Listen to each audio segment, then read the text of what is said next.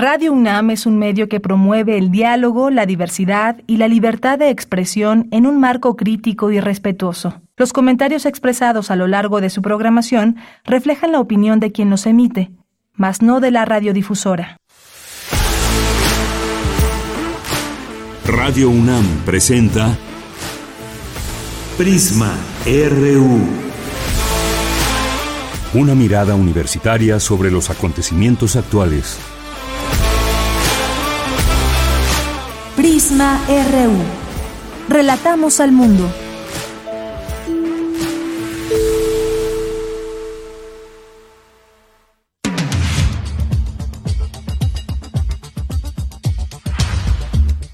¿Qué tal? Muy buenas tardes. Muchas gracias por acompañarnos ya aquí en Prisma RU. Hoy es lunes 24 de julio del año 2023. Estamos de regreso luego de estas vacaciones, este periodo que pues se nos va rapidísimo de vacaciones y que tuvimos ahí una parte del equipo para que todos podamos descansar en estas vacaciones que marcan nuestra universidad. Pero ya estamos de regreso con todo, eh, con toda la fuerza, con toda la posibilidad aquí de informarles, de traerles algunos de los temas que consideramos importantes, que pasan muchas cosas todos los días, ya están todos estos temas de eh, todos estos temas de de, las eh, de cómo se va preparando en cada partido, fuerzas políticas y demás, cómo se van prefigurando las cosas aquí en nuestro país, las corcholatas, la parte de la oposición, eh, se están ahora, ahora fíjense lo que antes era un verdadero dispendio a la luz,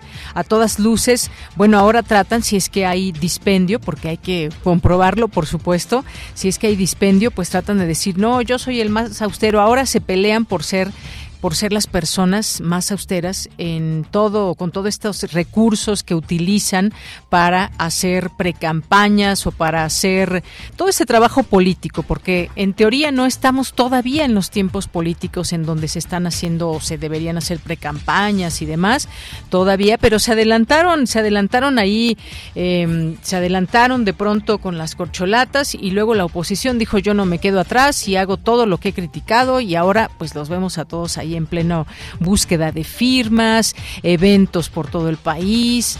En fin, estamos viendo ahí cómo se van posicionando o cómo cuál es, eh, va siendo la parte de su discurso que están tratando de generar en los distintos lugares del país para tratar de llevar un mensaje de quién serán, quiénes serán en su momento ya propiamente y como tal candidatos y candidatas de los distintos partidos, fuerzas políticas, reacomodos que está viendo a ver quién pega, quién no pega, quién tiene más éxito, quién tiene más, eh, quién conecta más con la gente y más. Hay un montón de cosas que están pasando en ese sentido.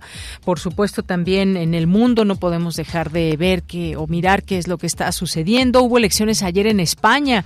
Vamos a tener este tema. Nos parece muy importante también a ver cómo es que cómo es que vuelve a ganar Pedro Sánchez, pero pues por otra parte, aunque no le fue nada mal al Partido Popular, pues no tiene toda la posibilidad para poder gobernar y hay movimientos, cosas que se van moviendo también en otros países como este caso en España. Así que iremos platicando de todo esto. Vamos a platicar en particular el día de hoy, además de lo de España, el Departamento de Justicia de Estados Unidos amenazó al gobierno de Texas con una demanda por la instalación de estas boyas ahí en el río Bravo por considerar que violan la ley federal y suponen riesgos ambientales. Vamos a hablar de esto, ah, ya que muchas personas están saliendo de vacaciones, ya en las escuelas salieron de vacaciones, en, primarias, secundarias. Vamos a platicar con Julio Reina Quirós, periodista de turismo, que nos va a platicar sobre cuál de las generaciones, los baby boomers, X, los millennials, centennial, viaja más al año y cómo. Hay una encuesta que habla de ello. Nos parece interesante este tema, así que en un momento más lo tendremos. Vamos a hablar también de un libro muy interesante. Vamos a iniciar la semana con una recomendación, Dimensión desconocida, el hiperespacio y la física moderna. Muy interesante. Aquí vendrá con nosotros el doctor Gerardo Herrera Corral en nuestra segunda hora para hablar de este su libro. Van a ver qué perspectiva tan interesante nos da de todo este ámbito que abarca la física. Hoy ya está de regreso también Otto Cázares, tendremos cultura, información nacional e internacional y más aquí en Prisma RU. Le damos la bienvenida en nombre de todos, soy de Yanira Morán y de desde aquí, Relatamos al mundo.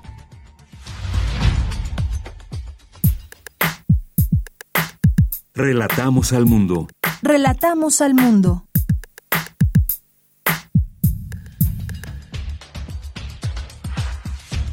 Y bueno, por supuesto, también gracias a mi compañera Virginia Sánchez, a Vicky, que estuvo esta última semana aquí al frente de estos micrófonos, trayéndoles toda la información, también a lo largo de la semana que acaba de pasar. Iniciamos ya esta y con todo el equipo. Y en resumen, le tenemos en información universitaria, la inteligencia artificial está afectando todos los ámbitos de nuestra convivencia y en la educación impacta de forma muy importante, aseguró el rector Enrique Graue, al clausurar los trabajos de macro Entrenamiento en Inteligencia Artificial 2023. El 24 de julio se celebra el Día Internacional del Tequila hoy, así que háganle honor al tequila, esta bebida mexicana. Y en este sentido, un estudio de la UNAM demostró que es posible recuperar la variabilidad genética del agave tequilana con el apoyo de los murciélagos. Si se quieren resarcir los efectos de la crisis ambiental, es necesaria una planeación territorial, ecológica, hídrica, unificada y de largo plazo, destacan académicos de la UNAM. En la información nacional, el presidente Andrés Manuel López Obrador confirmó que la fuga de aceite que se presentó en los campos marítimos de Ekbalam, en la sonda de Campeche, ya fue disuelto y afirmó que fue mucho, mucho más pequeña de lo que algunos medios informativos reportaron. Vamos a escuchar al presidente. Hay dos eh, eventos muy lamentables, una pequeña fuga ya este, disuelta de aceite, mucho, mucho, mucho, muy pequeña. Y el otro eh, caso lamentable fue una explosión de gas, pero este, se dispersó completamente la molécula, no, no, este, no hay ya este, afectaciones por lo de la explosión de gas que sí causó la muerte de dos trabajadores y un uno o dos desaparecidos. Sí, este, pero no, es que no saben pues, qué hacer los de los medios de manipulación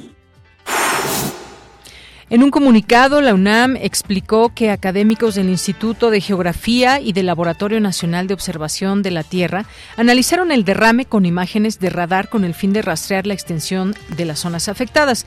Los especialistas estimaron que el derrame de petróleo alcanzó una extensión de 467 kilómetros cuadrados. El jefe de gobierno de la Ciudad de México, Martí Batres, develó la escultura de la joven de Amajac sobre Paseo de la Reforma en la Glorieta, que en otro tiempo fue conocido como Cristóbal Colón. Escuchemos. Precisamente para proponer que donde alguna vez estuvo el monumento al colonialismo, pudiéramos levantar el símbolo del anticolonialismo. Comunidades indígenas de otros estados abrazaron la causa. En el camino de esta batalla apareció el hallazgo de la joven de Amajac en Álamo, Temapache, Veracruz. Y justo ese hallazgo permitió consolidar el símbolo que habría de colocarse en esta glorieta, la que en otro tiempo fue conocida como glorieta de Colón, hoy podrá comenzar a verse de otra manera, como la glorieta de la resistencia, como la glorieta de la resistencia anticolonialista, como la glorieta de la resistencia antirracista, como la glorieta de las mujeres indígenas, en fin, como la glorieta de la resistencia. Bien, pues sí, ya no será, nos vemos en la glorieta de Colón, sino en la glorieta de la Resistencia o de la joven de Amajac. En más información, durante la primera quincena de julio, el índice nacional de precios al consumidor presentó un incremento de 0.29% respecto a la última quincena de junio, por lo que la inflación general anual se ubicó en 4.79%. En la información internacional, en Estados Unidos, el juez Brian Cogan aceptó la petición de Genaro García Luna de aplazar la audiencia para dictar su sentencia hasta el 1 de marzo de 2024, mientras su equipo de defensa recauda nueva evidencia para un posible intento de solicitar un nuevo juicio.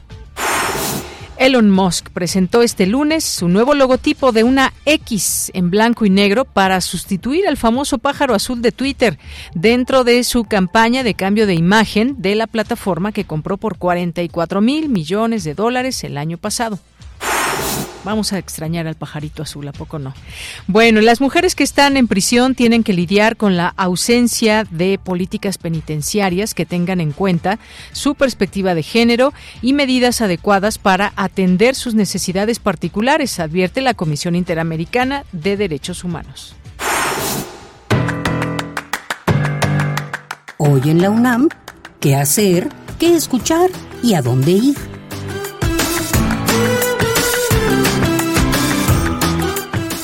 ¿Sabías que cuesta lo mismo comer sano que comer chatarra? Estudio de especialistas universitarios desmitifica que la dieta saludable sea más cara que ingerir alimentos altos en calorías, grasas, azúcares y sal.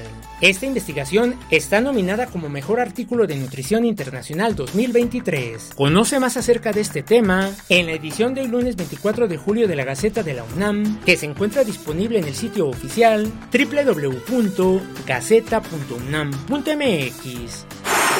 Te recomendamos el material sonoro de la serie radiofónica Voces de la Casa, selección de fragmentos de los programas históricos que resguarda la fonoteca Alejandro Gómez Arias de Radio UNAM. La serie ofrece una muestra de las personalidades que han colaborado en nuestra emisora, cuyas voces constituyen la mayor riqueza de este acervo sonoro de la universidad. La serie radiofónica Voces de la Casa se transmite de lunes a domingo a lo largo de la programación de nuestra emisora. Acompaña a Berenice Camacho y las doctoras Ana Cecilia Chapa Romero, Cristina Pérez Agüero y Laura Ramos Langurén en una emisión más de la serie Conciencia, Psicología y Sociedad. Hoy lunes 24 de julio nos ofrecen la retransmisión del programa Duelo y sus razones, en diálogo con la invitada, maestra Jacqueline Pérez López de la Facultad de Psicología, se habla sobre la importancia de reconocer que la pérdida puede ser una experiencia dolorosa y traumática por diversas razones y que es válido buscar apoyo y lidiar con estos sentimientos de manera efectiva. La serie radiofónica Conciencia, Psicología y Sociedad se transmite todos los lunes en punto de las 18 horas por el 96.1 de FM.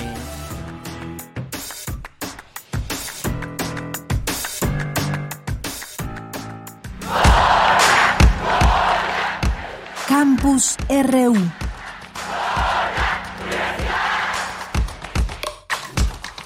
Una de la tarde con 14 minutos nos vamos a nuestro campus universitario.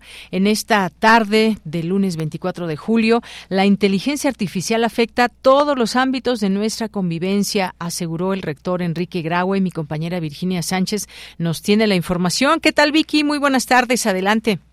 Hola, ¿qué tal de ella? Muy buenas tardes a ti al auditorio de Prisma RU. Así es, pues durante la clausura del macroentrenamiento en inteligencia artificial MEIA 2023 organizado por la UNAM y que se llevó a cabo durante tres semanas y en el que participaron más de 1.200 estudiantes de 82 universidades y 12 países, el rector Enrique Graue aseguró que la inteligencia artificial impacta todos los ámbitos sociales, económicos, educativos y laborales, así como en la forma en que se toman decisiones.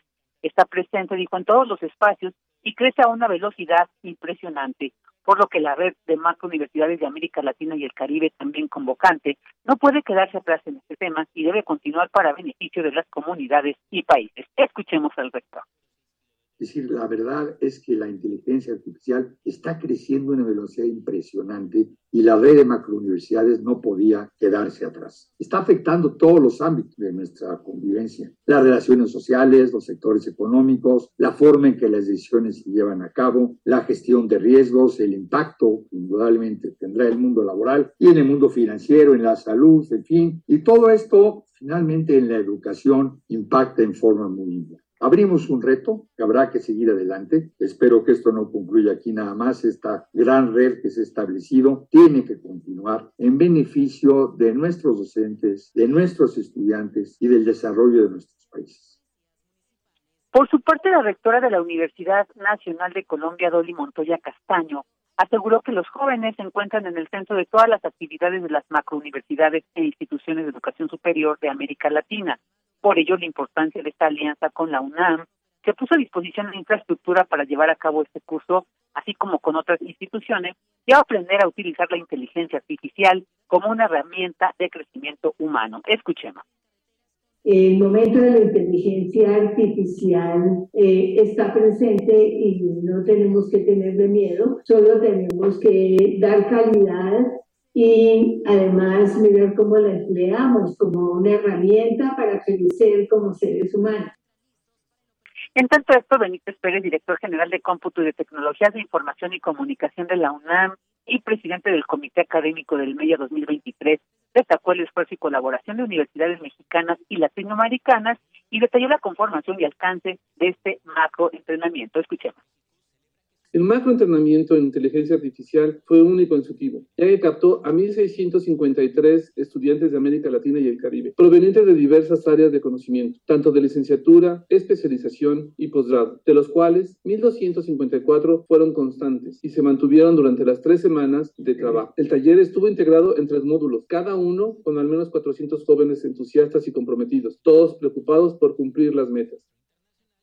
Y como parte de la clausura, se llevó a cabo la conferencia magistral que ofreció Daniel Burgos, vicerrector de proyectos internacionales de la Universidad Internacional de La Rioja y consultor de la Comisión Europea y de la ONU, donde detalló que la ciencia y la tecnología artificial resultan claves para apoyar la educación de manera efectiva. Esta es la información. Bien, pues muchas gracias Vicky, muy buenas tardes. Buenas tardes. Es un tema sin duda muy interesante, muy amplio, que iremos también abordando en este espacio desde donde ver, entender, comprender a la inteligencia artificial y cómo es que afectará y está afectando, pero afectará mucho más en un, en un futuro al ámbito económico, al ámbito de la educación, en fin, cómo, cómo ir entendiendo esto de la inteligencia artificial. Hay que recordar cuestiones que han sucedido, como este movimiento que hubo allá en Hollywood de, de distintos actrices, actores que pues ven un riesgo latente en la inteligencia artificial porque pueden ser reproducidas sus imágenes. De esto habló mi compañera Vicky la semana pasada. Muy interesante el tema y seguirlo abordando desde estos distintos espacios en nuestra universidad. Hay investigadores, académicos que se dedican a todo esto y vamos a contactarlos para poder seguir en estos espacios brindando información. Vamos ahora con mi compañera Dulce García. Necesario establecer una planeación territorial, ecológica, hídrica, unificada y de largo plazo. ¿De qué se trata todo esto? Cuéntanos, Dulce. Muy buenas tardes. Así es, Deyanira. Muy buenas tardes. Aquí al auditorio de Yanira se trata del seminario permanente hacia una nueva política pública ambiental, logros, retos y propuestas que organiza el CONACYT. Ahí estuvo presente el doctor Octavio Rosas Landa. Él es integrante del Comité Ejecutivo del Programa Nacional Estratégico Conocimiento y Gestión en Cuenca del Ciclo Socio-Natural del Agua para el Bien Común y la Justicia Ambiental. Y él dijo que este encuentro tiene como objetivo principal el generar un espacio de diálogo entre especialistas y académicos para dar a conocer y promover las estrategias y acciones que estén contribuyendo a la atención y la solución de las problemáticas ambientales. Escuchemos por qué es necesario esto. Es necesario reconocer que la actualización del marco jurídico y los contenidos de la política pública ambiental del Estado mexicano constituyen hoy uno de los temas de mayor urgencia para el futuro de México como nación soberana e independiente, toda vez que, como ocurrió en las últimas semanas, ya comenzamos a experimentar más directamente los efectos de una crisis climática global que amenaza con convertirse en catastrófica si no contamos con los instrumentos adecuados para hacerle frente. Mira, el también académico de la Facultad de Economía de la UNAM Reiteró que para evitar una crisis ambiental es necesario abrir los espacios para la comunicación sustantiva entre las comunidades de base, la comunidad científica y las autoridades.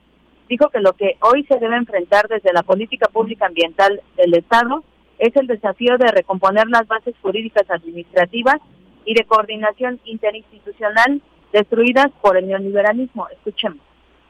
Para que se hagan efectivos los derechos humanos a un medio ambiente sano, al agua y su saneamiento, a la alimentación, a la salud, a una vivienda digna, así como a la información, a la verdad y al acceso a una justicia plena. Lo reclaman las comunidades que habitan las decenas de regiones de emergencia sanitaria y ambiental del país, las comunidades afectadas por proyectos extractivos y megaproyectos de infraestructura, las familias de las y los defensores del territorio que siguen siendo perseguidos y hasta asesinados, las poblaciones que enfrentan día a día escasez o despojo de sus aguas. Y bueno, Deyanira, el experto añadió que eh, también existen muchos retos más en la política pública ambiental nacional, en donde destaca lo que comentabas en un principio, de Yanira, la necesidad de una planeación territorial ecológica, hídrica, unificada y de largo plazo para ir resarciendo los efectos que ya se están viendo de este cambio climático y de esta afectación al medio ambiente. Es la información que tenemos. Bien, Dulce, muchas gracias y buenas tardes. Gracias a ti, muy buenas tardes. Bien, vamos ahora con Cindy Pérez Ramírez porque la Comisión Interamericana de Derechos Humanos habla al respecto de este incremento sin precedentes de los índices de privación de libertad de mujeres en nuestra región. Cuéntanos, Cindy. Muy buenas tardes. Adelante. Deyanira, muy buenas tardes. Es un gusto saludarte a ti y al auditorio. Durante el informe Mujeres privadas de libertad en las Américas, la Comisión Interamericana de Derechos Humanos reveló que ellas tienen más probabilidades de ser detenidas preventivamente que los hombres y menos oportunidades al hablar de medidas alternativas a la prisión y beneficios de excarcelación. Representan el 8% en las Américas, cifra que se duplicó en los últimos 22 años. Escuchemos a Julisa Mantilla Falcón, relatora para los derechos de las mujeres. Toda la situación de patriarcado, exclusión, machismo, violencia de género que se vivía en la libertad continúa cuando la mujer está siendo privada de libertad. Si una mujer es golpeada permanentemente y asesina a su agresor en algún momento, después de varios meses o años de ser golpeada y la asesina, no se ha interpretado hasta muy recientemente como legítima defensa, sino como un crimen premeditado. Pero cuando yo aplico ese enfoque feminista y ese enfoque de género, me doy cuenta que la mujer, el único momento donde puede defenderse el agresor es cuando él está durmiendo y cuando no la está golpeando. Hay una carga diferenciada que no ha sido pensada por el derecho penal. La comisión destacó que uno de los factores que propicia la detención de mujeres es el endurecimiento de políticas criminales en materia de drogas y de la falta de perspectiva de género para abordar la problemática. Es Edgar Eduardo Galón, miembro de la Comisión Interamericana de Derechos Humanos. Resultan encarceladas, principalmente por delitos no violentos vinculados con las drogas y en los países del norte de Centroamérica por delitos de extorsión y otros también relacionados con las drogas, como consecuencia de diferentes factores que se vinculan principalmente por reducidas oportunidades económicas y educativas que derivan en situaciones de pobreza. La Comisión nota con preocupación que a excepción de algunos países como Argentina, Guatemala, Honduras, México y Uruguay, la mayoría de estados no aportaron datos que acrediten la existencia de mecanismos para evaluar la efectividad de los programas para garantizar la reinserción social de las personas liberadas. Yanira, cabe señalar que actualmente de las 226.116 personas privadas de la libertad en México, 43.475 mujeres permanecen sin sentencia. Esto según los datos del Instituto Nacional de Estadística y Geografía. Hasta aquí mi reporte. Gracias, Cindy. Muy buenas tardes. Muy buenas tardes. Gracias. Continuamos. RU. Relatamos al mundo. Continuamos ahora con un tema que por supuesto nos parece importante desde el momento en que Texas dio a conocer esta instalación de boyas en el río Bravo eh, para evitar que crucen migrantes por esta parte que pues atraviesa su territorio, pues el Departamento de Justicia de Estados Unidos ya hizo una advertencia a este gobierno de Texas con una demanda por la instalación de estas eh, pues estas boyas ahí en el río porque considera que violan la ley federal y suponen riesgos tanto ambientales, pero sobre todo también humanitarios para los migrantes en la frontera común con México. Así que esto es muy importante de platicarlo. Ya hay una ya el gobierno gobierno de Texas también pues estudia la posibilidad de eh, apelar esta solicitud porque pues bueno lo ha dicho el gobernador apelará a la solicitud del Departamento de Justicia de retirar eh, estas boyas en el río Bravo. Vamos a platicar del tema ya está en la línea telefónica el doctor Tonatiu Guillén él es investigador del Colegio de la Frontera Norte y excomisionado del Instituto Nacional de Migración. Doctor Tonatiu bienvenido muy buenas tardes ¿Qué tal, Deyanira? Muy buenas tardes. Gracias por tu invitación. Pues gracias a usted por estar aquí y platicarnos desde su punto de vista qué es lo que está sucediendo, ya luego de conocerse esta información que ha llevado a cabo el Departamento de Justicia de Estados Unidos, esta notificación a Texas de esta barrera flotante que hay y que colocó sobre el río Bravo, que viola la ley federal. Ya no estamos hablando tanto de lo que puede podemos pensar aquí desde México, sino incluso en su propio territorio. ¿Qué es lo que podemos, qué se deja ver con esta, digamos, con esta notificación y con esta situación que hay entre el Departamento de Justicia y el Gobierno de Texas? Hay una eh, discusión jurídica, como has hecho notar, muy importante derivada de la colocación de estas barreras que se suman a las a los alambrados con, con, con filos que cortan a las personas que intentan cruzarlos en la frontera con Texas y se suman a otro conjunto de iniciativas muy agresivas del gobernador Greg Abbott en contra de refugiados inmigrantes. Entonces no es una medida única, es un conjunto de una estrategia muy grande de exclusión y que se enmarcan en la disputa electoral de Estados Unidos que de manera absurda tiene a los migrantes como como tema de exclusión y como criterio de definición electoral que sobre todo en ese tono eh, tiene un arrastre en la extrema derecha de Estados Unidos y, y en el Partido Republicano en particular. Entonces ese, ese es el contexto en el que se mueven estas iniciativas que en el caso particular de las boyas y de y de los alambres con, con filos y además de otros eh, mensajes que hay de instrucciones de, de empujar a niños o a señoras y incluso ya con, con daños a las personas eh, registrados eh, incluso una muerte o dos que han ocurrido en este en este contexto esas son pues medidas que ya desbordan con mucho la cuestión legal y ya nos pone eh, de en directo en el mapa de lo inhumano, de la falta de la mínima ética, eh, no solo pública, pública sino ética en, a secas eh, de, de trato humano, en donde hay literalmente un desprecio por la vida de las personas y por su contexto, que hay que recordar que la mayoría ya tenemos una cuota de refugiados muy grande y que se trata de personas con, con una enorme vulnerabilidad desde que empezaron a moverse en sus lugares de, de origen. Entonces, ubicado ahí eh, el tema, ya eh, no es solamente la cuestión legal, ya, ya, hay, un, ya hay una pregunta es sobre los límites de una acción gubernamental que ya no solamente quiere detener o disuadir, sino ya también es capaz de provocar daño deliberadamente, de crear condiciones para generar daño, para lastimar, lo cual que ya desborda todo, ¿no? Ya estamos en, el, último piso de, de, de lo que uno puede creer que pueden ser los gobiernos.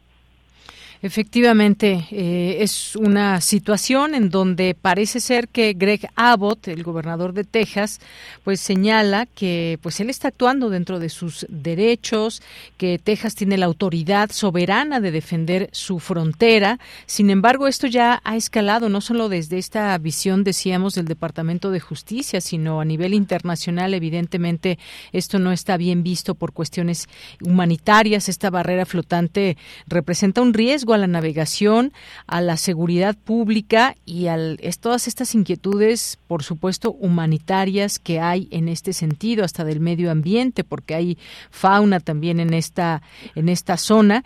Y bueno, pues ahora habrá que ver qué es lo que va a suceder en este sentido, porque eh, el gobernador de Texas apelará esta solicitud para mantenerse en lo dicho, no solamente en discurso, sino en los hechos. Eh, no quiere retirar estas boyas, dice que Texas irá a los tribunales, es lo que le responde básicamente al presidente. Esto pues coloca esto, toda esta parte que son bastantes kilómetros en una situación, una situación pues muy difícil em, en la parte jurídica, doctor, ¿qué podemos esperar? ¿Hasta dónde podría llegar todo esto? En el corto plazo se va a ver una eh, un, juicio, habrá todo el proceso que normalmente tarda en tiempo. y, y, en, y, el, y en ese periodo que tarde en resolverse, porque seguramente terminarán quitándolas, pues no, pues la cuestión de la pregunta de qué costo humano tiene, ni siquiera se las están planteando. Y esa es la parte lamentable. México también tendría que tener una voz fuerte en el tema. Eh, ya la Cancillería, con la nueva dirección que tiene, ya están moviéndose en el plano diplomático, pero faltaría también una gestión en el plano político. Creo que también ahí hemos perdido terreno en la capacidad de negociación y de diálogo, especialmente del lado de, de pues eh, los las posiciones demócratas que tienen en, en el Congreso, el presidente Biden y con el propio gobierno de Biden, y generar un nuevo mapa de diálogo y de condiciones que aborden la temática de migración y de refugio de otra manera, porque hemos estado solamente, eh, los gobiernos han estado solamente en el tema de contención, de disuasión, de repatriación, de, de, tolerancia a ese tipo de escenarios. Y, y, en el caso de México, pues tenemos también nuestras malas prácticas, como existe un tráfico de personas enorme que también somete a, a las a los migrantes a condiciones inhumanas y luego experiencias tan graves como la que tuvimos en Ciudad Juárez, en la estación migratoria.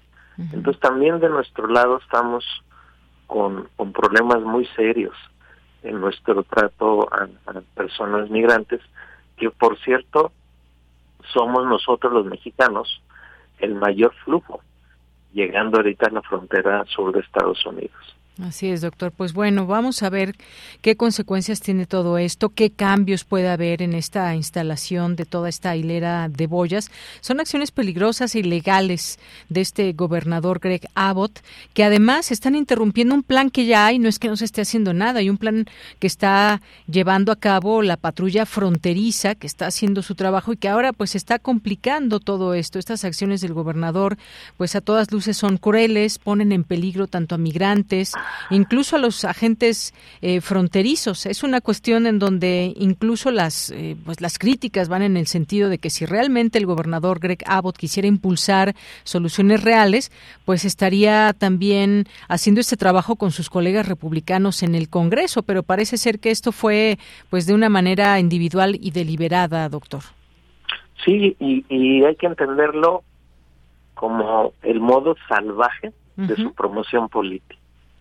Lamentablemente el, contexto está tan polarizado que hay una competencia para ver quién es más cruel con los migrantes entre el gobernador de Texas y el de Florida.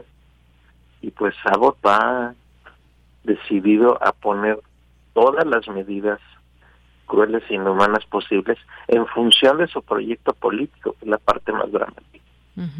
El juego político electoral somete a las personas a esas condiciones y eso ya desborda, reitero, todos los parámetros de ética en general, de, moralidad y de humanidad.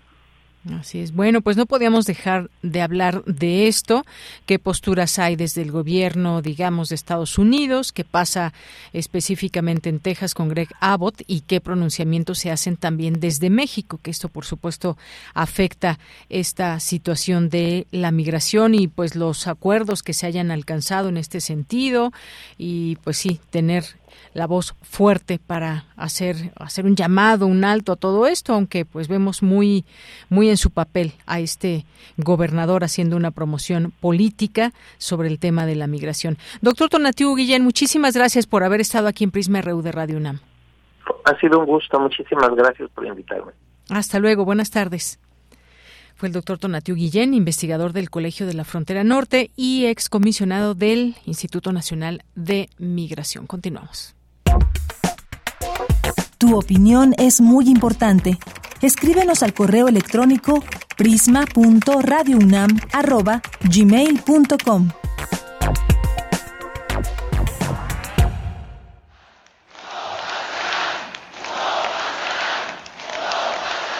Creo que España ha sido bien clara. España y todos sus ciudadanos que han votado han sido meridiana y rotundamente claros. El bloque involucionista de retroceso que planteaba una derogación total de todos los avances que hemos logrado durante estos últimos cuatro años ha fracasado. Ha fracasado. Bien, pues es el presidente Pedro Sánchez de España. ¿Quién será el presidente? Bueno, pues qué pasó en España este domingo. Hay que recordar que las elecciones se adelantaron y pues los datos quedaron así. El conservador Partido Popular, el PP, liderado por Alberto Núñez Feijó, ganó los comicios y contará con 136 escaños en el Congreso de los Diputados. Le sigue el Partido Socialista, el PSOE, que eh, del actual presidente del gobierno Pedro Sánchez, que escuchábamos que obtuvo 122. El tercer lugar quedó el partido de extrema derecha Vox con 33 diputados y en cuarto la coalición de izquierda Sumar, en la que está incluido Podemos con 31 escaños. La falta de una mayoría clara para cualquiera de los partidos genera un panorama, un panorama que puede resultar confuso. ¿Qué dicen eh, allá en España? ¿Cómo podemos observar esta situación del domingo? Hemos invitado hoy al maestro Luis Antonio Guacuja, él es especialista en temas de la Unión Europea y profesor de posgrado de la UNAM. Maestro, muy buenas tardes, bienvenido. ¿Qué tal, Deyanira? Buenas tardes, saludos a ti y al auditorio. Pues maestro, ¿cómo vio este resultado de las elecciones de España? ¿Le funcionó a Pedro, a Pedro Sánchez adelantar las elecciones? ¿Qué le parecen los escaños que ha logrado en este sentido Vox? Pero pues una victoria que no sabe, no sabe muy buena para el Partido Popular. Así es, como bien lo señalaba, bueno, el presidente del gobierno español decidió adelantar las elecciones que estaban previstas para diciembre, decide adelantarlas para el 23 de julio, una apuesta arriesgada, pero al final parece que el resultado le favorece, ¿no? le favorece al Partido Socialista Obrero Español y a la coalición progresista, a la coalición de izquierdas. Eh, no todo está dicho, pero está claro que, bueno, primero había, habría que entender cómo funciona el, el, sistema eh, político en, en, España, porque, bueno, pues es una, es una monarquía parlamentaria, es una monarquía constitucional, es un sistema que como tal, como sistema parlamentario, eh, quien gana las elecciones, quien gana el mayor número de votos, no necesariamente es el que gobierna, ¿no? En este caso es lo que vemos, el Partido Popular, el Partido de derecha, demócrata cristiano, es el que gana la mayoría de votos, la mayoría de escaños, pero que no le alcanzan si hubiese obtenido eh, la mayoría absoluta, que son 176 escaños, pues no indiscutible, ¿no? Gana elección y, eh, y, puede eh, decirse que gobierna sin mayor problema el Partido Popular. Pero estamos hablando de un sistema parlamentario y entonces eh, lo que vimos ayer fue la jornada y el resultado electoral. Lo que viene, y lo que viene será además hasta el 17 de agosto, es la, la composición, nuevamente la instalación de las cortes que fueron disueltas cuando eh, se convoca a estas elecciones. Se instalan las cortes, se instala el Parlamento y ahora sí, las fuerzas políticas ven cuántos votos les alcanza solos o en conjunto. Y aquí está la clave. La apuesta del Partido Popular era una alianza con Vox y que entre ambos partidos lograran esa mayoría absoluta de 176. Sin embargo, no lo consigue. Vox recibe un revés muy importante y entonces la posibilidad de, gobernar y de formar gobierno para, para el Partido Popular se, esfuma. Y esto está tan claro porque quien tiene la oportunidad y el derecho de formar gobierno es quien representa a la mayor cantidad de españoles que votaron en solitario o en conjunto de los de los partidos políticos. Y aquí la campaña del Partido Popular puede denostar al, gobierno de Pedro Sánchez al sanchismo un montón de críticas no solo a él, sino a otros partidos que ahora serán necesarios, es más, indispensables para formar gobierno en esa coalición de izquierda. Pedro Sánchez necesita los votos, eh, si quiere ser investido nuevamente como presidente del gobierno, necesita los votos de los nacionalistas vascos y de los nacionalistas catalanes. Bueno, pues ahí está. ¿Y qué tan difícil será todo esto? Pues ya lo iremos viendo porque de entrada lo que dijo ayer el líder del Partido Popular, que se presentó ahí con sus simpatizantes que se congregaron en la sede del partido en Madrid, reclamó su derecho a convertirse en el próximo presidente del gobierno español. Dijo que como candidato del partido que más escaños obtuvo, creo, dijo, es mi deber intentar formar un gobierno. Y por la otra, lo que usted mencionaba, eh, para ser investido presidente, Pedro Sánchez necesita el apoyo no solamente de Sumar, y aquí viene la eh, negociación política. Otros eh, partidos nacionalistas, independentistas, como usted decía, de Cataluña, del país vasco, y, la, y el otro escenario, posiblemente, no sé usted cómo vea, pues una repetición de elecciones. Esto es como un panorama que apenas, digamos, se está configurando eh, para los próximos eh, semanas y meses. Así es, así es. Una vez que se instalen las cortes, bueno, cada formación política presentará esa posibilidad, lo intentará el PP, no lo logrará, no tiene con quién. Y en cambio el PSOE sí puede apostar a esta gran coalición de izquierdas, donde ya tenía de aliado a, a, a Podemos en un gobierno de coalición, donde también Esquerra Republicana de Cataluña también, digamos, tenía este, este aval. Ahora habrá que convencer sobre todo a la otra formación política que se llama Junts, que son los independentistas, en una situación bastante compleja, porque justo hoy por la mañana volvieron a detener a una de las independentistas catalanas, a Clara Ponsatí, eh, la liberaron pero está este tema, ¿no? Hay quien dice, bueno, es que necesita negociar Pedro Sánchez con Puigdemont, que está exiliado, ¿no? Y está eh, como eurodiputado en, en Bruselas. Pues sí, digamos, es una manera simbólica de decirlo, pero sí, necesita negociar con el independentismo catalán. Y aquí la clave va a ser sumar esta coalición de Podemos, porque eh, quizás quien tiene la llave de la negociación, quien puede ofrecer, eh, digamos, ciertas condiciones, hacerla de mediador entre el PSOE y, y Junts, ¿no? que este dará su voto o, su abstención. Esto tiene dos, dos vueltas, ¿no? Eh, da en dos vueltas, primero eh, quien tenga la mayoría absoluta y después quien tenga la mayoría de votos. Pero en esta segunda vuelta, este pues necesita que si, si no apoya a Pedro Sánchez alguna formación política, entonces que se abstenga. ¿no? Esa es la, la, posibilidad. Y entonces la negociación, sobre todo con Junts, es fundamental. ¿no? Esta negociación con los con los partidos eh, nacionalistas vascos y catalanes, pero sobre todo con los catalanes y específicamente con Junts, va a ser determinante. Si no puede ser, pues entonces tendrá se tendrán que convocar a nuevas elecciones. Efectivamente. así es, maestro. Y por último, le quiero preguntar, no puedo despedirme de usted sin preguntarle de lo que significa Vox hoy por hoy en España.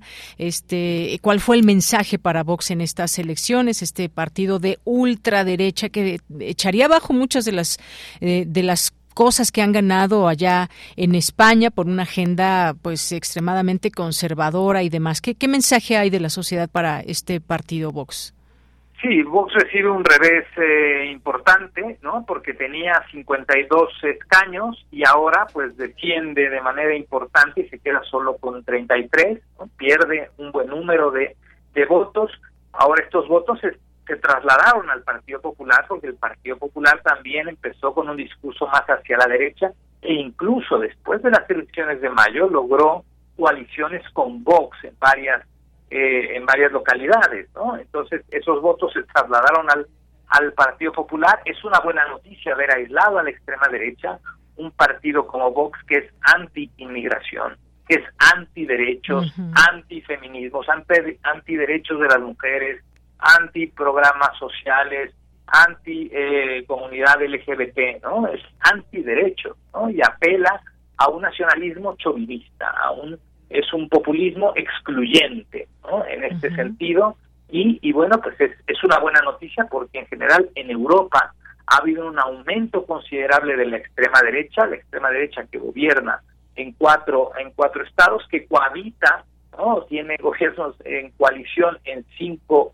más y que empieza a representar una seria seria amenaza para para la, para la democracia y para los valores europeos. Entonces esto es digamos la la mejor noticia y, y el, el gran perdedor de esta de esta jornada electoral que sin duda el partido de extrema derecha Vox. Bien, pues ahí está un mensaje claro también de las y los ciudadanos españoles. Pues, eh, maestro Luis Antonio Guacuja, muchas gracias por analizar un día después de las elecciones en España lo que esto significa y el panorama que hay en este país y que, por supuesto, pues uno de los países que forma parte de la Unión Europea. Muchas gracias. Gracias, gracias a ustedes, Deyanira. Un gusto como siempre. Gracias, maestro. Hasta luego. Gracias al maestro Luis Antonio Huacuja, especialista en temas de la Unión Europea y profesor de posgrado de la UNAM. Continuamos. Queremos escuchar tu voz. Síguenos en nuestras redes sociales. En Facebook como Prisma RU y en Twitter como arroba PrismaRU. Una con 47 minutos. Le doy la bienvenida a Julio Reina Quirós, quien es periodista de turismo y aviación, titular del programa Vuelo a Tiempo Noticias. ¿Cómo estás, eh, Julio? Muy buenas tardes, bienvenido. Muy bien, Deyanira, muy buenas tardes a ti, al auditorio de Prisma RU y de Radio UNAM, por supuesto, y pues en plenas vacaciones, ¿no? Efectivamente, algunos ya regresamos, pero otros ya están saliendo de vacaciones de verano y que esto implica que decidan por algún eh, por algún destino en específico, ya sea playa, montaña, ya sabes, hemos platicado aquí en este espacio de lo mucho que nos ofrece nuestro país, pero fíjate, hay algo hay algo que me gustaría que, que nos platicaras, hay por ahí una encuesta, ¿qué generaciones son las que viajan más? Los baby boomers, la generación X, los millennials, los centennials y cómo, cómo, cómo ha cambiado el turismo para cada una de las generaciones. ¿Qué nos puedes decir? Sí, fíjate que es un tema muy interesante y es una encuesta muy peculiar porque yo al menos en algún tiempo, de un tiempo a la fecha, pues siempre se mencionaba que quienes más están viajando pues son los jóvenes por ciertas circunstancias, pero yo no había visto por lo menos una encuesta que dijéramos viene a comprobar esta esta hipótesis que tenemos y justamente apenas el sector privado eh, difundió una encuesta muy interesante en donde revela eh, datos por nivel socioeconómico de tal de tal manera de las eh, de lo que son las generaciones como tú mencionas los baby boomers la generación X los millennials y los centennials eh, los desglosa de acuerdo a su forma en la en la forma en cómo viajan y de acuerdo a su nivel socioeconómico. Es un hecho que en México eh, pues el 75% del gasto que se realiza por el turismo nacional, es decir, los mexicanos que salimos dentro del país de vacaciones, son los que realizan eh, eh, el mayor gasto. Y me estoy refiriendo a los niveles económicos más, más elevados de clase media hacia arriba. Y sobre esto se basa esta encuesta del sector privado y yo creo que debe sorprendernos algunas cosas y podemos interpretarlo de, de distintas maneras porque por ejemplo quienes más viajan dentro del segmento más alto es la generación millennial, eh, es mm, decir, son aquellos, eh, son aquellos eh, jóvenes, o bueno, ya, ya adultos, que nacieron en la década de los años 80 y pues podríamos decir que ya son bastante jóvenes y no tienen ya esta idea de viajar en familia, por ejemplo. fíjate que es un dato muy interesante porque los millennials, por ejemplo, eh, son los que más viajan con amigos eh, o definitivamente viajan solos y esta generación millennial es la que viaja cinco veces o más al año. Los que viajan menos es la generación eh, X y la generación de los baby boomers, que son los que hacen un solo viaje o dos, o dos viajes al año, pero estamos hablando del nivel socioeconómico bastante alto. Entonces, podríamos decir que pues la, generación millennial y los y, la sí los millennials y los centennials son los que están realizando los viajes más importantes y es seguramente a donde están enfocados los eh, los empresarios y las empresas turísticas eh, déjame decirte un dato importante. Por ejemplo, te lo voy a desglosar de esta manera. eh, para el nivel socioeconómico más alto, la generación X es la que hace viajes de uno o dos viajes al año. eh, los millennials son los que hacen tres o cuatro viajes al año y los que hacen más eh, viajes de cinco en adelante son los centennials y los millennials. Esto estamos hablando de los niveles socioeconómicos más, más elevados. Y lo que podríamos llamar el nivel de clase media, aquí sí hay una diferencia bastante importante porque eh, de acuerdo a esta encuesta, eh, los que hacen más viajes de cinco viajes en adelante al año son los centennials, los de clase media, y la generación X. Pero eh, la generación, por ejemplo, millennial o la generación baby boomer no hacen más de cinco viajes al año. Este es un dato muy, muy interesante. Y los que viajan solamente de uno a dos eh, viajes al año, estamos hablando de, eh, reitero, de la clase media, pues los que hacen más eh, viajes eh, de este tipo en este segmento son los baby boomers y los millennials. Entonces sí puede haber ahí una diferencia en cuanto a, viajes y en cuanto a percepción económica. Y yo le daría la lectura es que, por ejemplo, pues eh, los eh, la generación X, los nacidos en esta etapa de los 69, del año 69 hacia el eh, hacia el año 80, eh, pues ya tiene finalmente un eh, un trabajo totalmente estable, eh, ya incluso tiene hijos mayores y curiosamente esta generación eh, de los baby boomers es, son los que más viajan en pareja y los que viajan más en familia son las generaciones X y las centennials. Entonces son datos muy interesantes y que nos da una perspectiva de lo que significa en cuanto a derrama económica y lo importante que es el turismo y los viajes de domésticos que hacemos los turistas nacionales cuando viajamos al interior de la República. Así es. Bueno, pues sí, datos interesantes ahí. Cada quien que nos esté escuchando, a qué generación pertenecen, cómo ven. presupuesto. Exacto, cómo va el presupuesto, qué, cuáles son los destinos. Oye, y por ejemplo, eh, estas generaciones y también en esta encuesta da datos, por ejemplo, que cómo les gusta viajar o a qué destinos incluyen más que otros. ¿Qué nos puedes decir en este aspecto? Sí, fíjate que eh, en el hay esta encuesta también incluye eh, lo que les llaman eh, top five, eh, top mind, ¿no? lo que tenemos en la mente como consumidores en cuanto a algún destino vacacional e incluido para este actual periodo vacacional de verano. el nivel socioeconómico más alto tiene en su, en su mente viajar a lo que es el Caribe mexicano, lo que es Playa del Carmen, Tulum, Cancún, eh, tiene también en su mente viajar a Oaxaca, la ciudad de Oaxaca, que también es un tema muy, muy cultural. Eh, también nos da una idea de lo que puede ser la diversificación de la oferta que tiene México. Eh, está en el segundo lugar del destino más preferido para un viaje para los que ganan muchísimo más dinero en, en, México. Y curiosamente también está, por ejemplo, Acapulco, eh, Extapas y Guatanilco, Aquí se puede entender porque Acapulco también tiene una oferta muy variada, hay mucha gente que tiene eh, pues segundas casas. Y Acapulco se ha desarrollado mucho, sobre todo hacia el sur del puerto, eh, bastante eh, infraestructura, zonas residenciales, incluso departamentos muy muy lujosos y pues también nos puede dar una idea de que la generación que está, perdón, la gente que tiene un nivel socioeconómico muy alto, pues está llegando a esa parte de Acapulco. Obviamente eh, el otro segmento más, eh, este, de, más bajo nivel socioeconómico, bueno, pues va a la zona tradicional y a la zona dorada.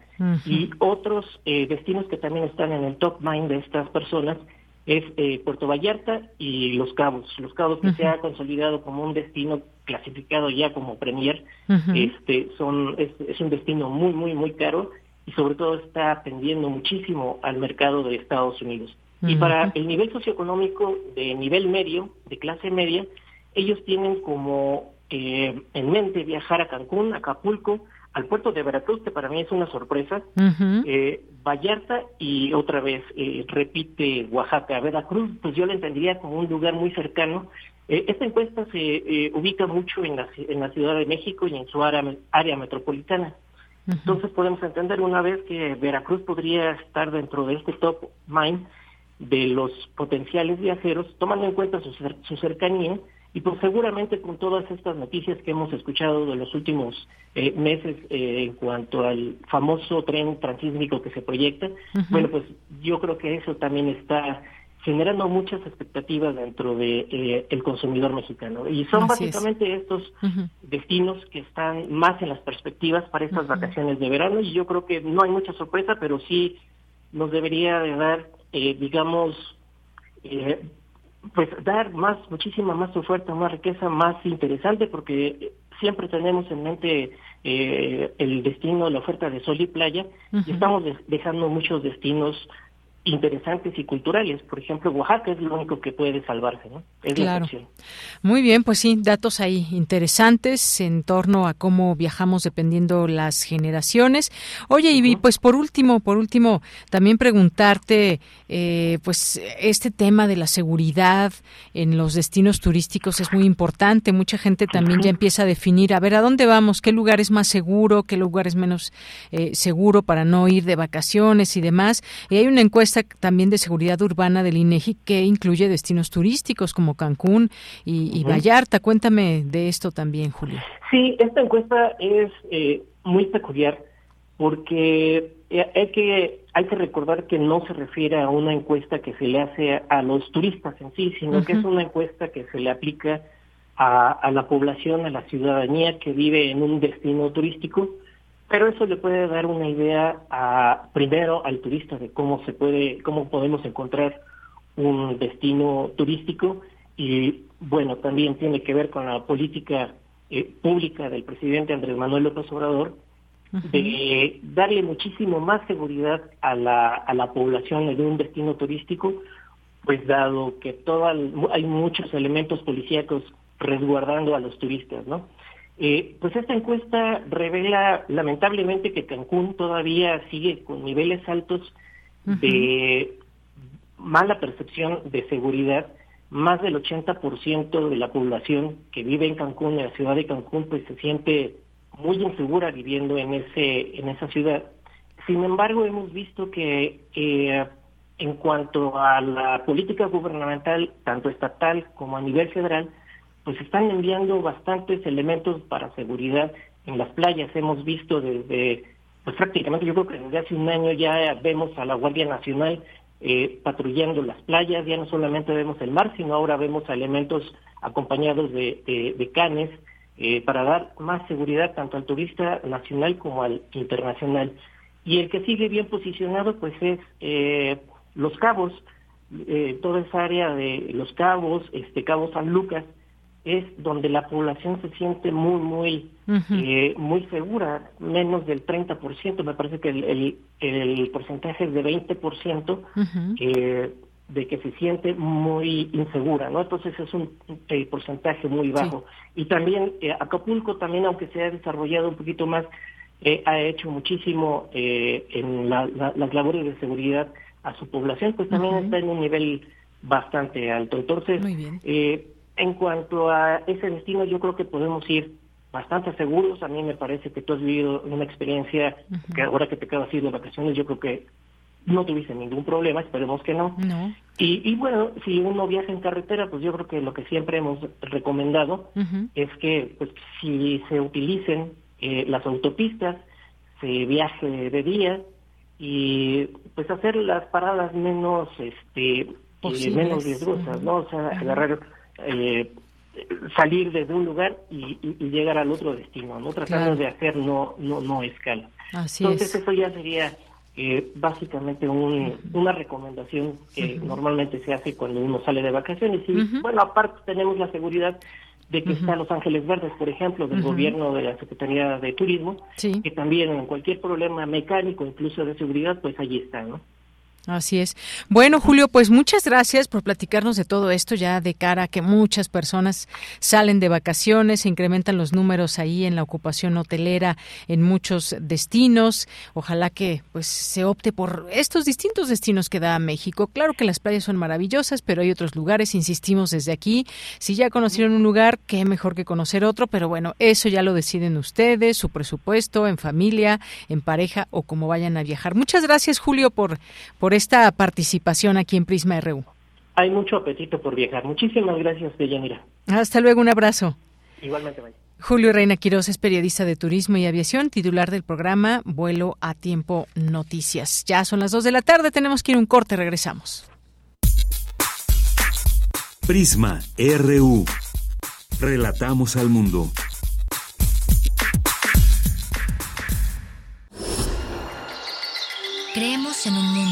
Se escucha toda la música, toda la música,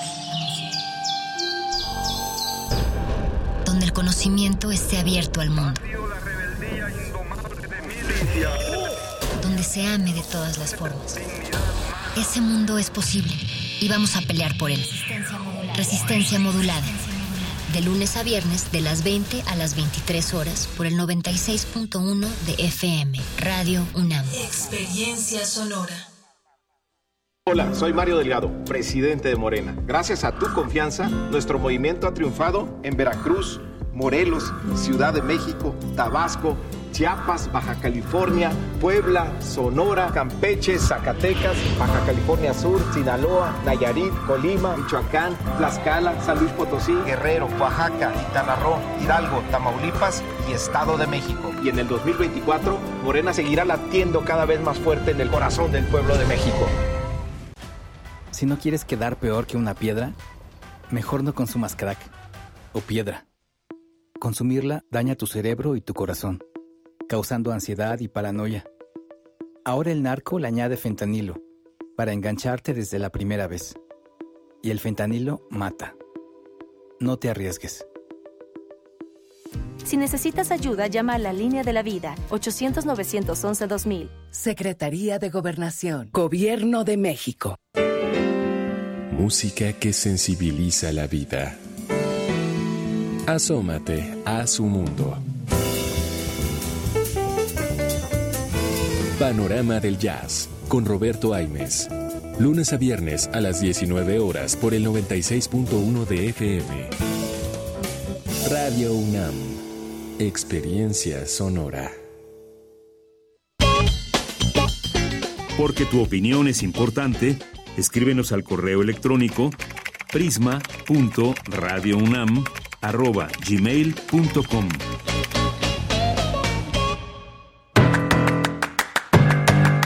Mañana en la UNAM, ¿qué hacer? ¿Qué escuchar? ¿Y a dónde ir? El Programa Universitario de Bioética y la Facultad de Filosofía y Letras de la UNAM organizan la Cátedra de Bioética Problemas Bioéticos Contemporáneos 4, bajo la coordinación de la doctora Carol Hernández Rodríguez. Conéctate todos los martes en punto de las 16 horas, del 8 de agosto al 21 de noviembre de 2023, a través de las redes sociales del Programa Universitario de Bioética de la UNAM. Esta semana no te puedes perder Espacio Académico PAUNAM, bajo la conducción de Ernesto Medina y Sabrina Gómez Madrid, que en esta ocasión nos presentan la participación de la doctora Ana Luisa Vélez Monroy, docente e investigadora de la FES Zaragoza, quien nos habla sobre la idea de la vejez en la época greco-latina. El material sonoro de la serie Espacio Académico PAUNAM se transmite de lunes a domingo a lo largo de la programación de nuestra emisora.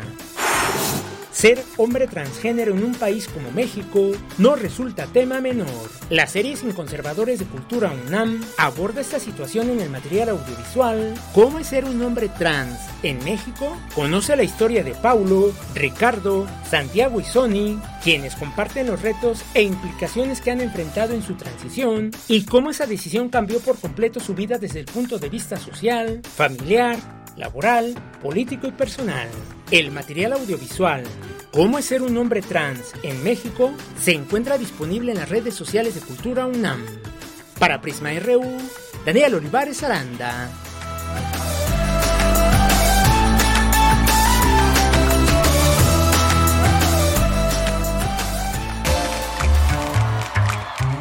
Sala Julián Carrillo presenta Nos vamos ahora con Montserrat Muñoz y las actividades que hay para esta semana. Adelante, Monse. Hola, Deyanira, equipo de Prisma RU, por supuesto, a todos nuestros radioescuchas, a nuestras asistentes, a la sala Julián Carrillo. Es un honor volverles a saludar en este inicio de semestre con un aviso, un aviso porque todavía no están las puertas abiertas de la sala Julián Carrillo, pero la próxima semana daremos inicio a nuestra programación cultural habitual. Sin embargo, estoy aquí para invitarles a que se inscriban a nuestros próximos cursos que daremos presenciales vía Radio Universidad. En verdad, no se los tienen que perder. Eh, por ejemplo, comenzaremos con el curso de Teatro Guiñol y Títeres para Todos, que será un viaje a través de esta expresión teatral sobre las marionetas, sobre historias por contar. Cabe también mencionarles que es para público mayor de 15 años, así que ustedes pueden convivir en un grupo diverso, hablando sobre esta expresión escénica que incluye pues marionetas, la hechura, la construcción narrativa para esta modalidad del teatro. Y bueno, si están más interesados, pueden escribirnos al correo que les voy a mencionar. Este taller lo imparte Emanuel Márquez y el correo es cursosrunam.gmail.com también pueden escribir este mail para pedirnos informes sobre el curso que vamos a impartir también en radio, que es sobre la producción radiofónica. Se llama Desbordar el aire. Y para desbordar el aire tenemos que hablar de arte sonoro, cómo hacerlo, cómo preproducirlo, producirlo y cómo posproducirlo. Esto lo impartirá Emiliano López Rascón, quien muy amablemente diseñó un programa donde hablamos de la radio transmedia, sobre los podcasts, sobre el discurso y bueno, también algunos trucos para poder acercarnos a la hechura de el quehacer radiofónico. Así que si ustedes han pensado que sería muy bueno tener un podcast, por favor pídanos informes a este correo, pueden escribirnos vía Facebook, ahí también están los carteles con esta información y bueno, con estos dos cursos iniciamos agosto. Los dos inician los sábados de agosto eh, a partir del 12. Así que todavía tienen unos días para animarse, para romper el cochinito y para inscribirse a nuestra programación. Les tengo que también contar que el eh, lunes daremos inicio con nuestra actividad de teatro que presentaremos una obra maravillosa llamada Breves Historias Inexplicables. Unos personajes eh, a través del tiempo dialogan, conversan y exponen esta obra que será los lunes de agosto a las 8 de la noche. Los martes, como una bella tradición, tenemos también los eh, espectáculos de danza contemporánea que en esta ocasión se llama Huellas, la función. Y el miércoles, como ya es también tradición, tendremos el Cineclub dedicado a 50 años de programación cinematográfica fotográfica, curados por Carlos Narro, con más de 400 millones de fotogramas. Imagínense 50 años en 400 millones de fotogramas. El cine que, que veremos será de verdad de muchísima calidad. Les invitamos a consultar nuestra programación en línea.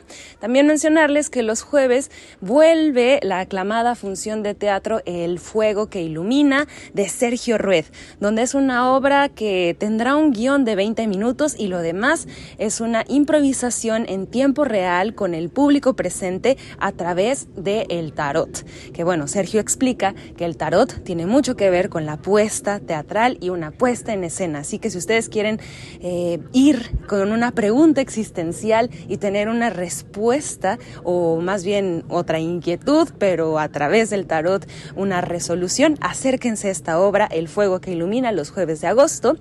Y bueno, pues los viernes, viernes de intersecciones, contamos con esta semana que vamos a tener al aire al grupo La Luna Ensemble, que es una grabación en vivo desde Berlín con el compositor Enrique Luna y un gran ensamble del Jazz Institute, quienes hicieron posible que esto sonara. Y bueno, eso lo vamos a pasar al aire este viernes, pero la siguiente semana les esperamos ya con los conciertos en vivo, iniciando con Pachecos Orchestra, una banda de jazz pues de más de muchísima calidad y mucha trayectoria. Si quieren consultar nuestra programación, recuerden Facebook Sala Julián Carrillo. Nos vemos el próximo lunes aquí al aire en forma de onda. Y bueno, les mando un saludísimo deseando que estén muy bien hoy y siempre. Así que un abrazo sonoro y síganos en Facebook, consulten la programación web en la página de Radio UNAM y nos escuchamos muy prontamente. Muchas gracias de ella y equipo de Prisma. Gracias, Montserrat Muñoz. Muchas gracias por platicarnos de todo esto y estas invitaciones que aquí nos dejas. Bueno, pues saludos hasta donde te encuentres y por lo pronto nos toca ahora mandar saludos a quienes están aquí atentos, pendientes de las redes sociales, que nos hacen llegar sus comentarios, que siempre, siempre nos dan mucho gusto de recibir aquí, ya sea en Twitter o en Facebook. Andrés Mar nos dice, qué gusto escucharte, de Yanira, nuevamente en los micrófonos. Gracias a Vicky, a la Viquina Azul por la semana pasada en la conducción Saludos, excelente inicio de labores a todo el equipo y auditorio. Gracias, Andrea. Santiago Luis Enrique Castillo, muchas gracias. Guerrero también por aquí. Jorge, bienvenida de Yanira y equipo de Prisma RU. Después de unos sagrados, de unos sagrados días de descanso y un agradecimiento especial a Vicky por su presencia en estos micrófonos y en estos días de descanso en Radio Una. Muchas gracias, Jorge. Pues ya, ya estamos de regreso con toda, eh, toda la energía posible. Jorge Fra, saludos, por supuesto. Eh, César Soto nos dice, buen lunes sonoro, los centennials, los baby boomers, los juniors de capacidad económica y alto nivel social son los que, que abundan y frecuentan países extranjeros y luego preferir destinos turísticos nacionales. Bueno, es que aquí en México tenemos una riqueza tremenda que incluso pues a muchos, muchos extranjeros les llama la atención venir y vuelven a repetir México. México tiene muchas ganancias por ese tema del turismo y qué mejor que pues que encuentren en nuestro país muchas cosas positivas y buenas y sobre todo turísticas, que eso es lo que están buscando en este sentido. Eh, gracias a Mauricio Flores, feliz retorno de Yanira, la nota es la nota, abrazo. Así es, Mauricio, muchos saludos. Eh, Mayra Elizondo nos dice ya de regreso de vacaciones con mucho ánimo, descansada y muy gustosa de compartir nuevamente este espacio maravilloso que es Prisma RU de Radio UNAM con toda la banda Radio Escucha y la querida de Yanira. Muchas gracias, Mayra. También te mando un abrazo desde aquí con mucho, mucho cariño. Eh, muchos saludos allá a la Biblioteca Sor Juana, a Belina Correa, al maestro Luis Guacuja Acevedo, que hace unos momentos estuvo por aquí en Prisma RU hablándonos de las elecciones en España. Muchas gracias también a, a Mario Navarrete, nos dice rojo y negro del lunes 24 de julio de 2023. Y bueno, pues muchas gracias aquí por los envíos. Refrancito, qué bonito, muchos saludos a toda la banda. Se me complica mucho poder escuchar los programas Primer Movimiento, Prisma de Radio UNAM por tiempo, pero ya casi podré poner atención. Y yo tengo una bonita caja de Olinala. Muchas gracias, Refrancito, y aquí te esperamos siempre bienvenido a esta sintonía del 96.1 de FM.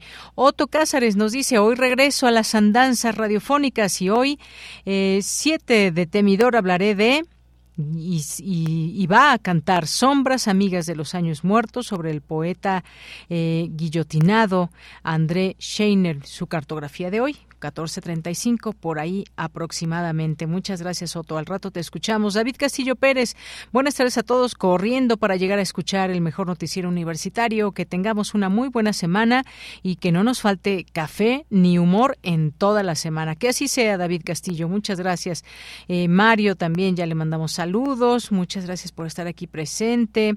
Gracias eh, también aquí a eh, Sol Arriaga y a todas las personas que nos vayan escribiendo. Aquí les leemos con todo cariño y con todo gusto a través de nuestras redes sociales, Twitter y Facebook, arroba Prisma RU en Twitter y Prisma RU en Facebook. Que por cierto, ya se dieron cuenta seguramente que eh, pues Twitter sustituye, sustituye, el logo del pájaro azul por una X. Yo decía, vamos a extrañar ya el pajarito azul. ¿Cuántos años ya llevábamos con el pájaro azul?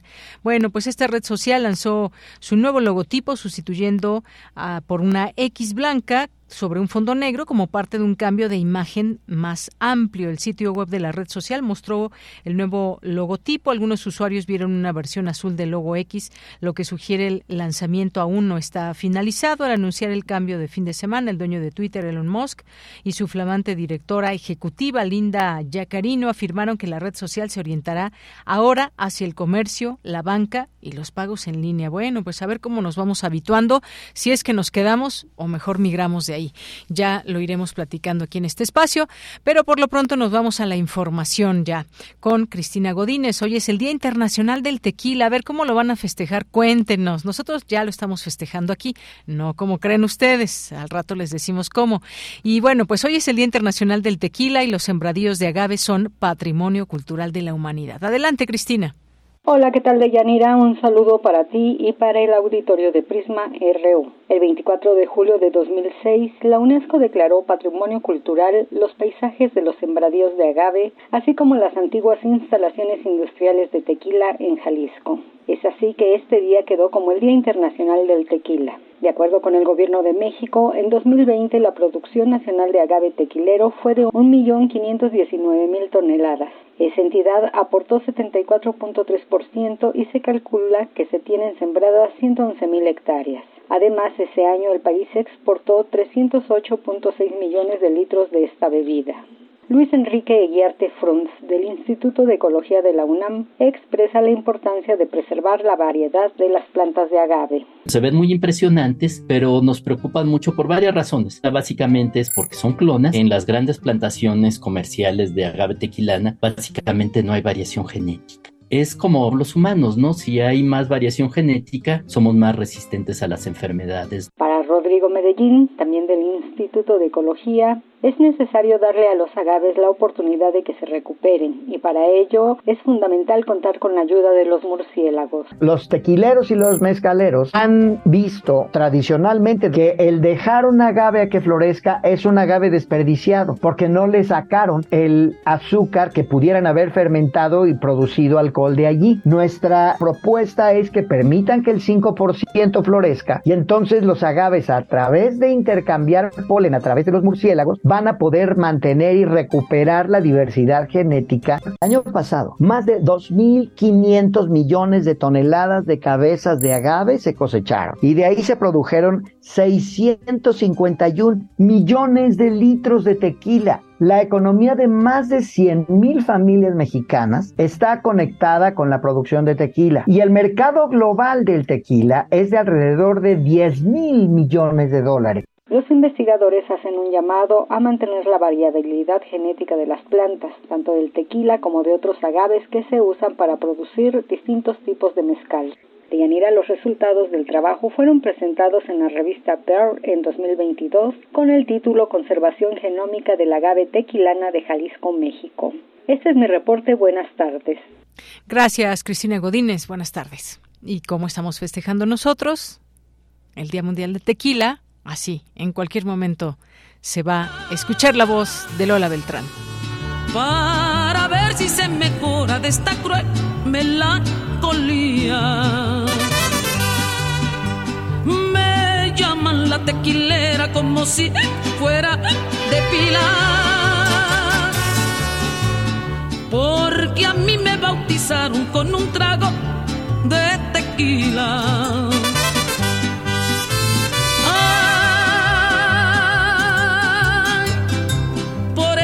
querer, pues ¿qué le di hacer? Si el destino me lo dio para siempre padecer. Así es como estábamos festejando con música. Imagínense bautizarse con un trago de tequila. No, hombre. Tremendo. Pues Lola Beltrán y la tequilera, ya si la quieren escuchar completa y hacerle honor a este día, el Día Internacional del Tequila. Y si se quieren echar un caballito, bueno, pues ya estará. Y más, si no van a trabajar, por supuesto. Bien, pues continuamos ahora y nos vamos a la información internacional con Radio Francia. Relatamos al mundo. Relatamos al mundo.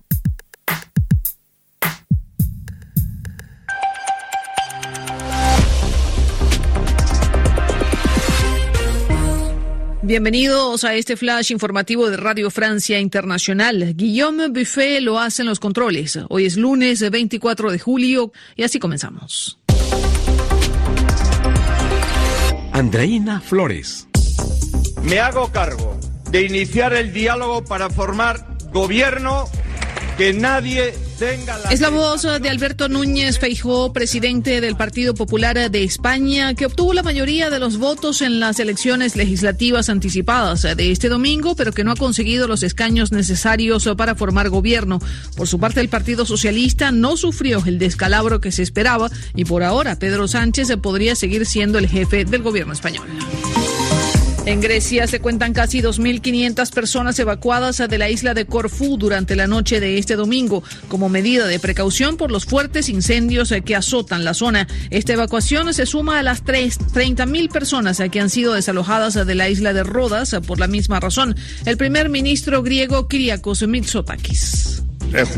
Definitivamente todavía tenemos tres días difíciles por delante. Estimamos que tendremos una desescalada de la ola de calor, pero lo cierto es que durante los próximos días, durante las próximas semanas, todos debemos permanecer en constante alerta. Sé muy bien que mis palabras pueden sonar trilladas, pero son sinceras. Describen lo que experimenté en los últimos días. Actualmente estamos en guerra completamente enfocados en el fuego. El presidente Emmanuel Macron hizo hoy un balance de los primeros 100 días de su segundo mandato. Mencionó especialmente las fuertes protestas que se registraron en las últimas semanas en rechazo a la muerte de Nael, un joven de 17 años abatido por la policía. Emmanuel Macron. La leçon que j'en tire, c'est un, l'ordre, l'ordre, l'ordre. La deuxième, c'est que notre pays a La primera lección que puedo sacar de estos días de disturbios es que se necesita orden, orden y más orden y que la autoridad debe regresar a las familias de esos chicos que participaron en las protestas, dice Macron. El Parlamento israelí aprobó hoy una cláusula de la controvertida reforma judicial que busca restringir las facultades de la Corte Suprema para intervenir en decisiones del gobierno. El texto fue aprobado por los 65 diputados de la coalición de derecha, ortodoxos religiosos y extrema derecha del primer ministro Benjamín Netanyahu, mientras que la oposición decidió no participar en la votación. Y la red social Twitter cambió su nombre y su logo tradicional del pajarito. Elon Musk lo ha bautizado a partir de hoy como X o X y la presidenta de la plataforma, Linda Yacrino, asegura que X es el futuro de la interactividad ilimitada. Así terminamos este resumen de Radio Francia Internacional. Tu opinión es muy importante. Escríbenos al correo electrónico prisma.radiounam@gmail.com. Bien, pues ya entramos a esta entrevista en esta segunda hora. Como les había dicho al inicio, nos acompaña el doctor Gerardo Herrera Corral. Tengo en, mis manos su libro Dimensión desconocida, el hiperespacio y la física moderna de editorial Taurus. Y antes, pues les presento a nuestro invitado que ya está aquí en cabina, Gerardo Herrera Corral.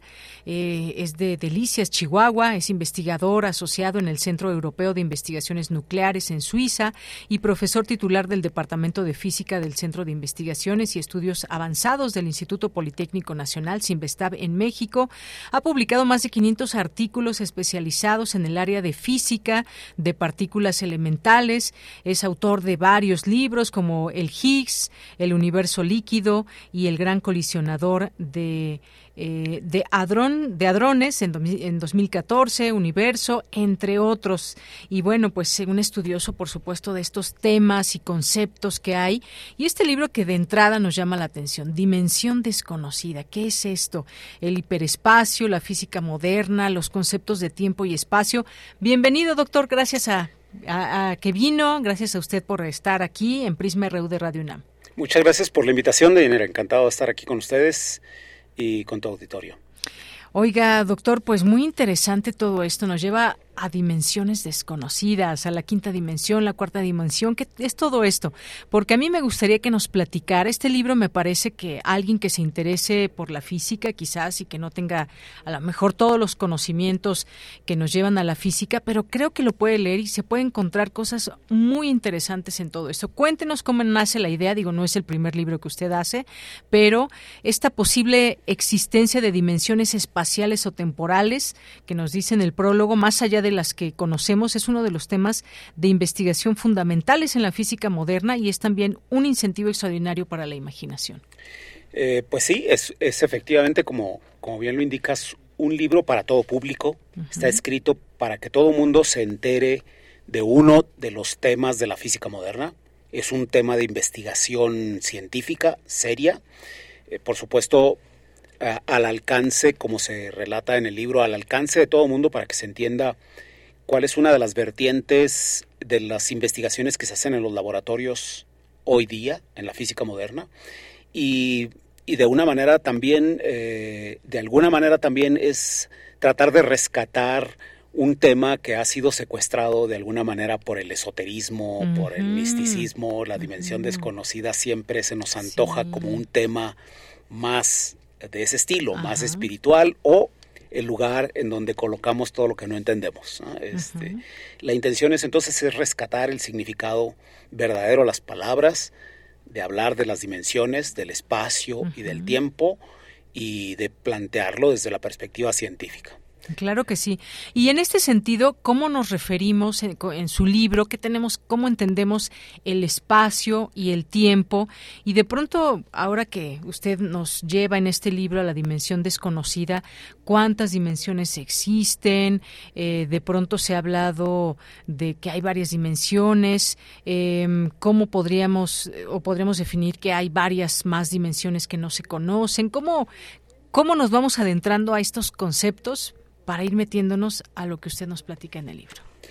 Sí, hay conceptos de la física que son muy fundamentales. El espacio y el tiempo son eso, son categorías fundamentales de las que es difícil hablar porque se las toma eh, pues como la base que vamos a utilizar para construir nuestras teorías. Vivimos en cuatro dimensiones, de acuerdo con la física moderna. El tiempo se ha incorporado junto con las tres dimensiones espaciales como una más de tal suerte que podemos decir que habitamos en un mundo en el que nos podemos mover hacia el frente y hacia atrás, nos podemos mover de un lado a otro y nos podemos mover de arriba a abajo, es decir, en tres dimensiones espaciales y una temporal. El tiempo avanza y nosotros nos movemos también en el tiempo. Eh, la física moderna ha planteado bien sus principios, sus leyes, sus ecuaciones en términos de esas cuatro dimensiones. Vivimos pues en un mundo de cuatro dimensiones pero no hay nada en la naturaleza, no hay nada en nuestras teorías, no hay nada en nuestra manera de ver el mundo que nos impida pensar en una quinta dimensión o que impida que la naturaleza tenga por ahí una quinta, una sexta, una séptima dimensión. De hecho, sería bastante útil para los físicos que existieran más dimensiones porque de esa manera podríamos explicar mejor los fenómenos que observamos. Eso es lo que está detrás de esto.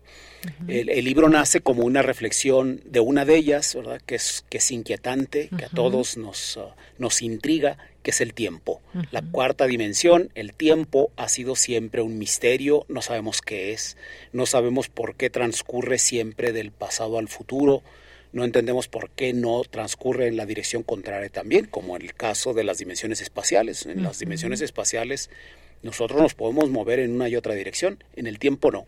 En el tiempo nos movemos siempre solamente en una dirección. y, esas reflexiones alrededor del espacio, alrededor del tiempo, pues nos llevan a plantear la posibilidad de una quinta dimensión, que es actualmente un tema de investigación, en, en, particular en el Gran Colisionador de Hadrones, donde yo trabajo desde hace ya muchos años. Claro, en un momento vamos a entrar a esto de la quinta dimensión, que es también muy interesante, pero lo que me gustó también mucho de su libro, doctor, es esta parte donde nos habla y nos trae referencias muy interesantes. Por ejemplo, si nos vamos muchos años atrás, cómo lo veían los antiguos mayas, el espacio tenía una íntima relación con el tiempo, cómo lo, venía, lo veían otras, eh, por ejemplo, las tribus nahuas, cómo compartían la visión horizontal del espacio de los mayas sin abandonar cierta noción de verticalidad, en fin, nos trae eh, de ese conocimiento que también ya se observaba desde mucho tiempo atrás. Esto me parece también muy interesante para quien va a leer el libro. Sí, comenzamos con una reflexión de esos conceptos en diferentes culturas. Sí. Cómo diferentes culturas han corporizado es decir, incorporado los conceptos del espacio y del tiempo o descorporizado, ¿verdad? Porque hay culturas como en Australia, por ejemplo, en que de alguna manera se desprendió del cuerpo la noción de, espacio y de, y de tiempo, ¿no? Eh, en la mayoría de las culturas lo tenemos incorporado en el lenguaje gestual y en el lenguaje hablado. Hablamos siempre del tiempo con referencia al espacio, por ejemplo. Siempre nos imaginamos al futuro como estando en el frente y al pasado como estando atrás. Pero existen culturas también en nuestro continente, los Aymara, por ejemplo, que, eh, que lo ven al revés, que al, eh, le llaman al el tiempo del ojo al pasado, porque está enfrente, para ellos el pasado está enfrente, se lo puede ver, es algo que ya podemos ver porque ya transcurrió, ya quedó ahí visible. En cambio el futuro no lo podemos ver y ellos lo ubican en la parte de atrás, contrario a lo que nuestra cultura occidental eh, plantea, ¿no? Hacemos un poco una reflexión de esto, de las diferentes culturas, de cómo algunas um, culturas indígenas en nuestro país, por ejemplo la Miche, que ve al tiempo transcurrir de manera vertical, como el pasado que cae hacia el futuro, y, y, se refleja en el lenguaje gestual también, que se observa hacia arriba o hacia abajo cuando se habla del pasado o del futuro. Hacemos ese tipo de reflexiones al comienzo del libro para, de alguna manera, para que el lector de alguna manera empiece a empaparse un poco de qué es esto, de qué significa el espacio, qué significa el tiempo y después poder pues pensar en eso, ¿no? Claro, muy interesante porque además tiene el libro, déjenme decirles, tiene ilustraciones que nos van explicando, por ejemplo, estas, estas cuestiones del tiempo, del espacio, eh, de las figuras.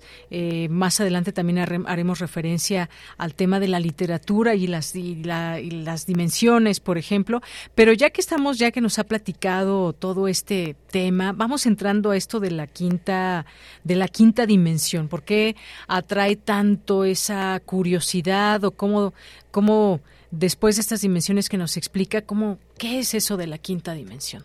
Sí, la, quinta dimensión ha sido de alguna manera el lugar que hemos utilizado tradicionalmente para colocar ahí todo lo que no entendemos. Algún fenómeno que se nos aparece, eh, pues de inmediato encontramos la explicación como algo que pudo haber acontecido a través de una quinta dimensión. La quinta dimensión ha sido siempre el objeto de nuestras fantasías también. Sin embargo, la quinta dimensión también es un objeto de estudio de los físicos.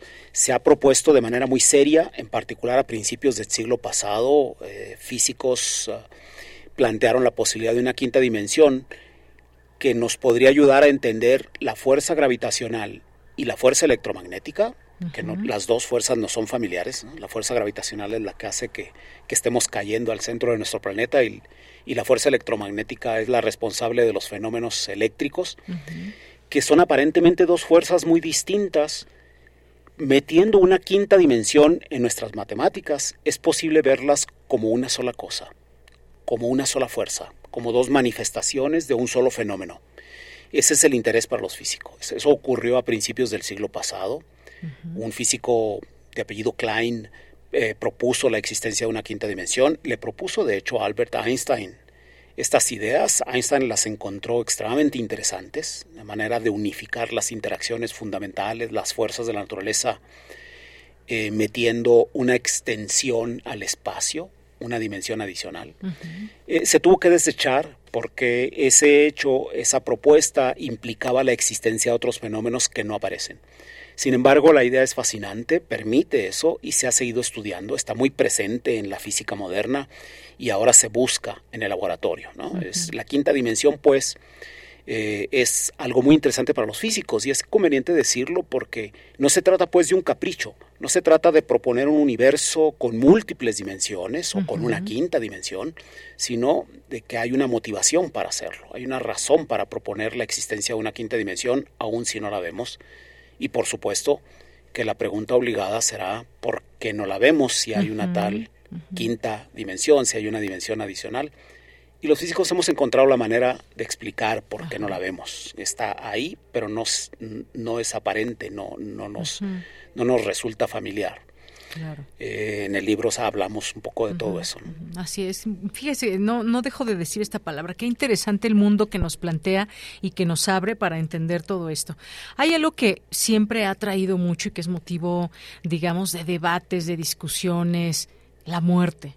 ¿Qué hay más allá de la muerte o qué significa la muerte. Usted sitúa, por ejemplo, en el libro aquí, la muerte podría evocarnos la tercera dimensión, porque es el momento en el que todo se paraliza. Sin embargo, el tiempo continúa ejerciendo sus efectos sobre los elementos que conformaban la vida. ¿Qué hay desde lo que el tiempo eh, desata? No se detiene nunca. ¿Cómo entender la muerte con esta dimensión?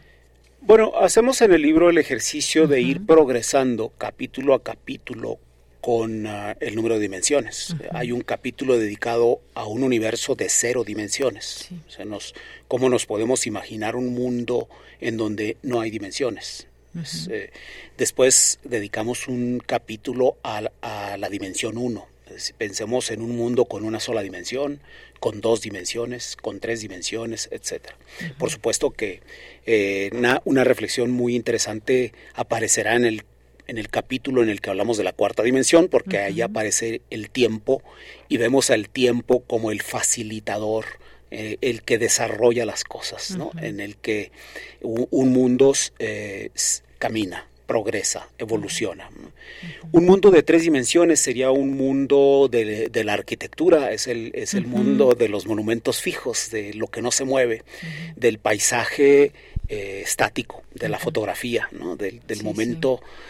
En ese sentido, eh, nos damos cuenta de que el tiempo genera una geometría, de que el tiempo genera también, en cierta manera, vida, ¿no? Es, es en ese sentido.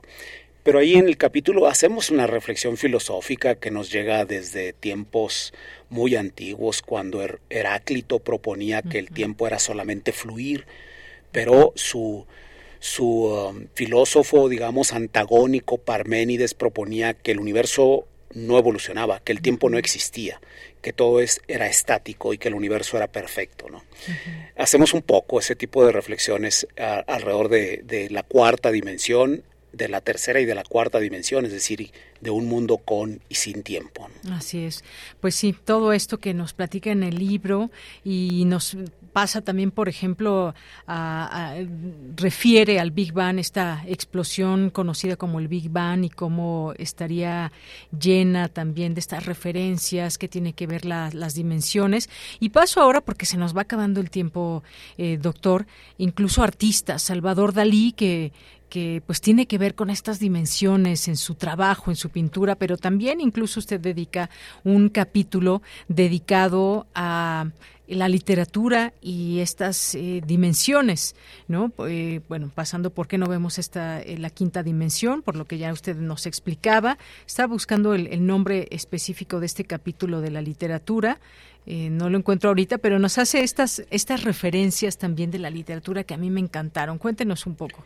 Bueno, sí, las ideas de la física moderna han tenido una influencia enorme en otros campos, ¿verdad? El del arte. Siempre se ha dicho que Picasso se inspiró para hacer el para inventar el cubismo en la quinta dimensión. Hubo una efervescencia en esa época. La quinta dimensión en la literatura, así se llama el capítulo. Ah, sí. Viene después una reflexión sobre la literatura, ¿verdad? Pero Picasso eh, de alguna manera quedó fascinado con una exposición de Poincaré, un matemático francés que, eh, que expresó algunas reflexiones alrededor de una dimensión adicional que nos permitiría ver las cosas desde todos los ángulos, de la misma manera como podemos ver dos dimensiones cuando nos subimos a un edificio y tenemos el panorama completo de las dos dimensiones, eh, uno podría imaginarse que entrar en la quinta dimensión nos permitiría ver las otras cuatro, es decir, ver el pasado y el futuro, ver las dimensiones espaciales. Eso le interesó mucho a Picasso, inventó el cubismo como una suerte de representación gráfica de los objetos que se pueden ver desde todos los ángulos. Eso es el cubismo. Podemos ver la nuca de una de un rostro al mismo tiempo que el rostro. ¿no?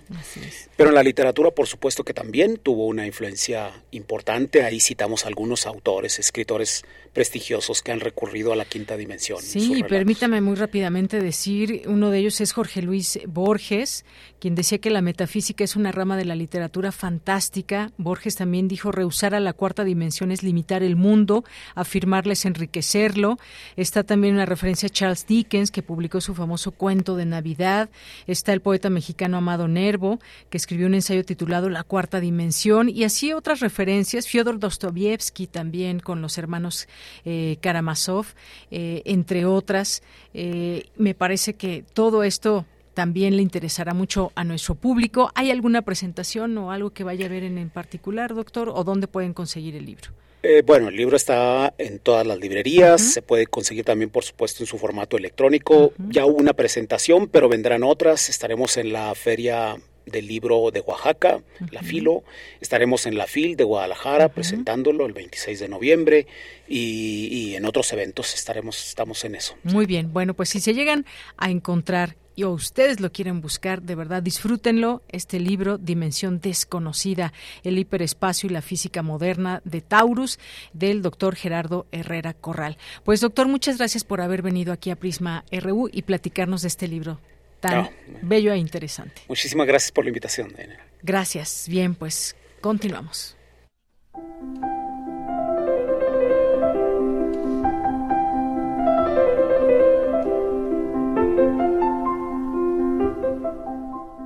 Cartografía RU con Otto Cázares.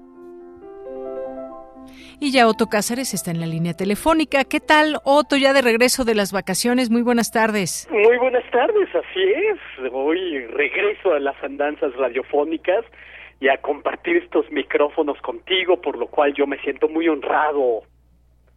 Después de haber corrido el medio maratón, Oye, sí, qué bien nos fue en el medio maratón, ¿eh? Ajá. y ya preparándonos para el que sigue, ¿eh? Ah, para el maratón, que ese es ya lo más lo más duro de, para un corredor. el horizonte. Pues yo estoy muy contento de este regreso y hoy es 7 de Termidor, para decirlo según el calendario revolucionario, y hoy yo quiero hablarles del poeta guillotinado André Chenier, y por lo tanto he titulado a esta intervención y va a cantar Sombras Amigas de los Años Muertos. Eh, voy a contarles quién fue André Chenier y después, más adelante, voy a revelarles por qué hablo acerca de él. Comienzo con un abanico de referencias. Ocurre que 12.701 Chenier es el nombre de un asteroide en el fondo estelar un asteroide que forma parte del cinturón de asteroides. Pero también he de decirles que acerca de André Chenier, Alfonso Reyes escribió unos versos que tituló Sonetos ofrecidos a André Chenier y que dicen precisamente, y de ahí yo tomo el título de esta intervención, y va a cantar Sombras amigas de los años muertos. Así escribió nuestro Alfonso Reyes en 1907 y como Alfonso Reyes, el ruso Alexander Pushkin también escribió un célebre poema que dedicó a André Chenier, un poema que dice, y esto va a revelar un poco acerca de su vida, ejecución en la mañana, una fiesta para la gente. ¿Y sobre qué canta el joven bardo? Su canción proclama la libertad. Hasta ahí Alexander Pushkin. También y ya por último, en este abanico de referencias, les cuento que André Chenier fue un personaje de una ópera de ese título, André Chenier, del compositor verista Humberto Giordano. Ahí Chenier es un poeta que es el de los primeros en abrazar la causa popular, alzar himnos a la solidaridad, a la fraternidad, para después ser perseguido en el periodo del terror nada menos que por Robespierre, en una persecución que lo lleva a juicio ante el Tribunal Revolucionario. En la ópera vemos el tema de la revolución que como Cronos termina devorando a sus hijos. La ópera termina de un modo patético, con un canto a dúo del que yo éticamente no simpatizo, porque terminan cantando André Chenier junto con su supuesta amante, Madame de Coigny, ¡Viva la muerte! Pero bueno, eso es culpa del libretista de la ópera Luigi Lica y no de Andrés Chenier, ¿ok? De la ópera hay que decir que es magnífica la muy bella aria Un día l'azzurro spazio, un día l'azzurro spazio, y profondo, que es muy célebre. Tenemos mejor, ya después de este abanico de referencias, un retrato literario acerca de André Chenier que dejó uno de los primeros críticos literarios de oficio, que fue Saint-Beuve. Saint-Beuve nos cuenta que Chenier nació en Estambul, donde su padre era cónsul, y fue André Chenier quien mejor expresó en su poesía el radiante genio de la juventud. Tenía una voz poética pura, melodiosa. Saint-Beuve describe la frente noble y triste de André Chenier cuenta cómo al poeta se lo veía frecuentemente con los ojos anegados en lágrimas, pero después de este lloro, después de estas lágrimas, muy pronto la tristeza alzaba el vuelo porque se trata de un poeta, y esto lo digo yo, no lo dice Sandvoff, de una de esas almas bellas, según las definió Goethe, esos espíritus llenos de ímpetu y de ingenuidad también, que lo mismo abrazan al amor o a la revolución, que es el amor en otra de sus variantes, desde luego. Eh, Chenier era un poco un Werther que no se suicida, sino que es mandado al patíbulo. Nace en Estambul, ya se los he dicho, en el año 1762, y antes de la revolución, André Chenier se une a la Embajada de Londres, y en la Embajada se negaba a cobrar su salario. Y cuando comienzan las revueltas en Francia, Chenier vivía en una soledad, la soledad tan querida por los infortunados, dice Saint-Beuve, a los alrededores de París. Eh, como poeta, pues era un, Chenier era un poeta pagano, por así decirlo, creía en las musas, creía en Palas Atenea, en Venus, su poesía se nutría de amistad, de amor, amor por la naturaleza, los Alpes son en su poesía lugares sagrados, y sus poemas parecen dice Saint-Beuve, oraciones bajo el peso del infinito. Y tiene razón. En resumidas cuentas, Saint-Beuve cuenta cómo André Chenier era sujeto de intoxicaciones amorosas. Algunos de sus días se veían coronados por las rosas, por el sagrado ocio, y otros de sus días se venían coronados por el sacrificio humano. Y de eso hablaban algunos de sus poemas, sobre cómo los elementos caen sobre las cabezas de los seres humanos como truenos o como ladridos de Anubis. Oigan ustedes estos versos de André Chenier de un poema de título La joven cautiva. Dicen así estos versos. Se alza la espiga naciente y os no la toca impaciente, y el pámpano en la ladera la estación disfruta entera que el cielo le concedió, también soy bella, estoy joven, no es tiempo de que me roben la vida, y aunque mis ojos solo ven ruinas y abrojos, aún no quiero morir yo. Así se queja y suspira, cautiva joven que mira el amago de la muerte, y mientras llora su suerte, torna mi lira a soñar. Cautivo, postrado, mudo, el desaliento sacudo y vierto en, en medida canto aquel candoroso llanto, aquel dulce lamentar. Hasta ahí los versos de André Chenier, de los últimos que escribió el poeta. Y es que André Chenier sostuvo un idilio salvaje con todo, también con la Revolución Francesa. Ocurre que en el periodo del terror, es decir, el periodo donde se creyó a la revolución en peligro y por lo tanto se instituyó un así llamado Comité de Salvación Pública, donde Robespierre tenía la función de ver peligro en todas partes, peligro para la sociedad nueva, para la sociedad purificada, derivada del proceso revolucionario. Se alza en este periodo un tribunal revolucionario en París para purgar las ciudades de sospechosos, de traidores a la causa revolucionaria y poco más de dos mil cabezas rodaron en 17 meses. Además de las cabezas de Luis XVI y de María Antonieta, desde luego, rodaron las cabezas del químico Lavoisier, rodó la cabeza de San Simón, rodó la cabeza de Madame Roland, que se sabe muy bien, en el patíbulo dijo, oh libertad, cuántos crímenes se, se cometen en tu nombre. Y rodó la cabeza del poeta André Chenier por un artículo, un, un editorial que no fue del gusto de alguien. Eh, es un artículo donde André Chenier ponía en cuestión los métodos sangrientos y por lo tanto fue proclamado enemigo del pueblo. Eh, después de estas cabezas guillotinadas que he mencionado, vinieron las cabezas de Danton y de Robespierre mismo. Tres días después de, la, de que rodara la cabeza de André Chenier, rodó la cabeza de Robespierre, donde vemos el tema del terror que devora sus propios aterradores. Había en este periodo gente ya muerta que sin embargo era guillotinada en unas misas rojas o en una auténtica guillotomanía, como la ha llamado un historiador.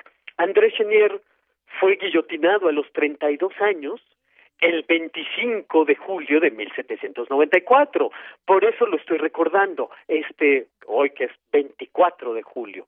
Su cabeza de poeta rodó el 7 de Termidor, para decirlo con el calendario revolucionario, y como dice Saint-Voz, eh, André Chenier muere en el patíbulo como ciudadano, golpeando su frente como poeta. Y esto es lo que yo tengo que decir este lunes, 24 de julio de 2023. Otto, pues muchísimas gracias. Te mando un abrazo. Gracias por esta cartografía ya de regreso de las vacaciones. Nos seguimos escuchando y preparándonos para el maratón. Así es, y ya nos encontraremos por ahí, por las calles de la Ciudad de México, querido Deyanira. Efectivamente. Nos vemos, Otto. Hasta luego. Un abrazo muy grande y gracias por escucharme. Abrazo. Hasta luego. Cultura RU. Nos vamos ahora a Cultura con Tamara Quirós. Deyanira, como siempre es un gusto saludarte y saludar al auditorio de Prisma RU, a las y los que nos están escuchando a través de las frecuencias de Radio UNAM y también a quienes nos escuchan posteriormente a través del podcast. Esta tarde les tengo información de una novela que fue publicada por Alfaguara y se trata de Cielo Cruel de Maritza M. Buendía. Esta es una novela generacional que narra el descubrimiento del deseo en tres mujeres. Entrando en contexto como un viaje iniciático, el anhelo de conocer el mar se para Mar, la hija, un punto de encuentro entre la pasión y la lucidez de un despertar sensual.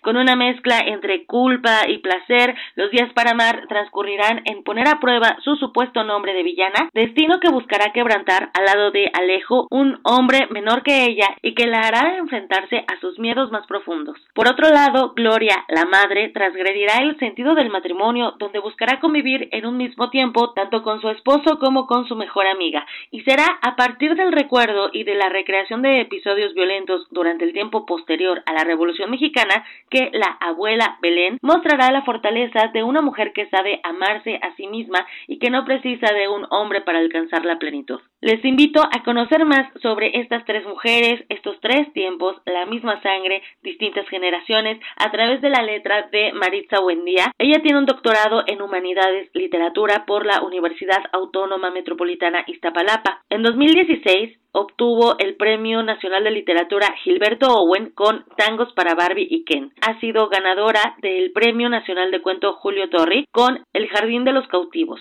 En dos ocasiones fue becaria del programa Jóvenes Creadores del FONCA y formó parte de la primera generación de la Fundación para las Letras Mexicanas. Actualmente Maritza Buendía es miembro del Sistema Nacional de Investigadores de México y profesora investigadora de la licenciatura en Letras y de la maestría en Literatura Hispanoamericana de la Universidad Autónoma de Zacatecas. Para saber más de Cielo Cruel, conversamos con su autora, Maritza M. Buendía. Maritza, muchísimas gracias por tomar la llamada. Empezando por cómo surge eh, o de dónde parte este título, ¿no? Y cómo se entrelazan las historias de estas tres personajes, que es abuela, madre e hija. Sí, bueno, Cielo Cruel parte de unos versos de López Velarde que hacen referencia directa a la ciudad de Zacatecas, que es Cielo Cruel, y Tierra Colorada. Cielo cruel se refiere, en ese contexto se refiere sobre todo al hecho de que ciertamente tenemos unos atardeceres y unos amaneceres muy, unos intensos azules con rosas, naranjas y que, que se van este ahí entremezclando y que ahora también podemos llevar esa crueldad hacia otros espacios que también están sucediendo otras otro tipo de historias que se están dando en la en la ciudad de Zacatecas. Pero en concreto en mi novela me pareció que ese podía ser un, un nombre muy adecuado para situarlo volverlo una ciudad el, el espacio en donde se desarrolla la historia de amor no convencional de estas tres mujeres. Todo eso sucede en un lugar que se llama así cielo cruel Excelente. Maritza, eh, también me gustaría que nos hablaras de estas tres mujeres. Vaya, las une la sangre, pero también las une la, la historia y el amor desde diferentes aristas. Todos tenemos un concepto del amor, ¿no? Y aquí hablas de, de este amor propio, del amor transgresor, también de, del miedo, del atrevimiento incluso. ¿Qué nos puedes decir del amor en estas tres mujeres? Sí, yo creo que son historias de amor y de descubrimiento del deseo, pero son historias de amor a partir de una manera muy peculiar o muy particular de cómo lo ven mis personajes, porque no es un amor tradicional, por el contrario, yo creo que lo que ellas están buscando cada una es romper estándares o romper convenciones desde sus espacios muy particulares y desde su contexto muy, muy particular. Una, la abuela, que sería la, la que le toca vivir este periodo después de la Revolución Mexicana y este momento en donde los, los maestros fueron perseguidos. Otra sería la, la madre que vive una situación de migración con su esposo y que se esfuerza por incorporar a, a su mejor amiga en la relación. Y la hija que termina enamorándose de un hombre varios años menor que ella, ¿no? En el caso de la abuela también algo que me interesaba mucho era plantear esta situación de cómo un personaje femenino puede ser completamente autosuficiente, no y no nada más en cuanto a una cuestión de entendimiento y pensamiento, sino también en cuanto a una inteligencia corporal, que ella es este plena sin necesidad exactamente de, de tener un hombre a, a su lado, ¿no? Y un poco relacionándolo con la primera pregunta que me hacías, este Tamara, mmm, también creo que hay varios hilos comunicantes entre esta novela Cielo Cruel y Jugaré contigo que, es mi anterior novela publicada en Alfaguara, que Jugaré contigo, si bien era una protagonista la que, la que narraba casi toda la historia, ya había ahí por eh, ciertos bosquejos en torno a lo que pudiera ser una historia en torno a la abuela y en torno a una madre. Entonces eran como temas que de alguna manera yo ya tenía planteadas en esa primera, en esa primera novela de hecho, quizá desde mis primeros libros de cuentos me ha interesado trabajar esta cuestión de los vínculos familiares y cómo se van tejiendo las historias entre las distintas generaciones y cómo estas historias que nos anteceden finalmente son las historias que nos hacen ser en mucho lo que ahora somos. Y es de ahí de donde nace Cielo Cruel también. Regresando a, a lo primero que nos mencionas sobre Zacatecas, además de estos atardeceres, de estos amaneceres que tienen, que además sí, la verdad del cielo allá se ve diferente. Lo mismo pasa con Guadalajara, no, no sé por qué. No es lo mismo que aquí en la Ciudad de México, que todo está contaminado, ¿no? Pero pues me gustaría también que, que nos platicaras un poco, pues de este contexto que se vive en Zacatecas, ¿no? Y de cómo eh, repercute de una u otra forma también en, en la escritura. Sí, yo creo que eso es indudable y es sabido y es conocido que, que son, hay muchas historias de violencia actualmente en la en aquí en Zacatecas, desafortunadamente. Este Zacatecas de la actualidad no es el Zacatecas que yo viví en mi juventud. Yo conocí un Zacatecas muy distinto, donde se podía caminar a cualquier hora de la noche y no había ningún problema. Y ahora el Zacatecas que tenemos no no se corresponde a ese Zacatecas que, que yo viví. El Zacatecas que le estamos heredando a nuestros hijos es, es muy distinto.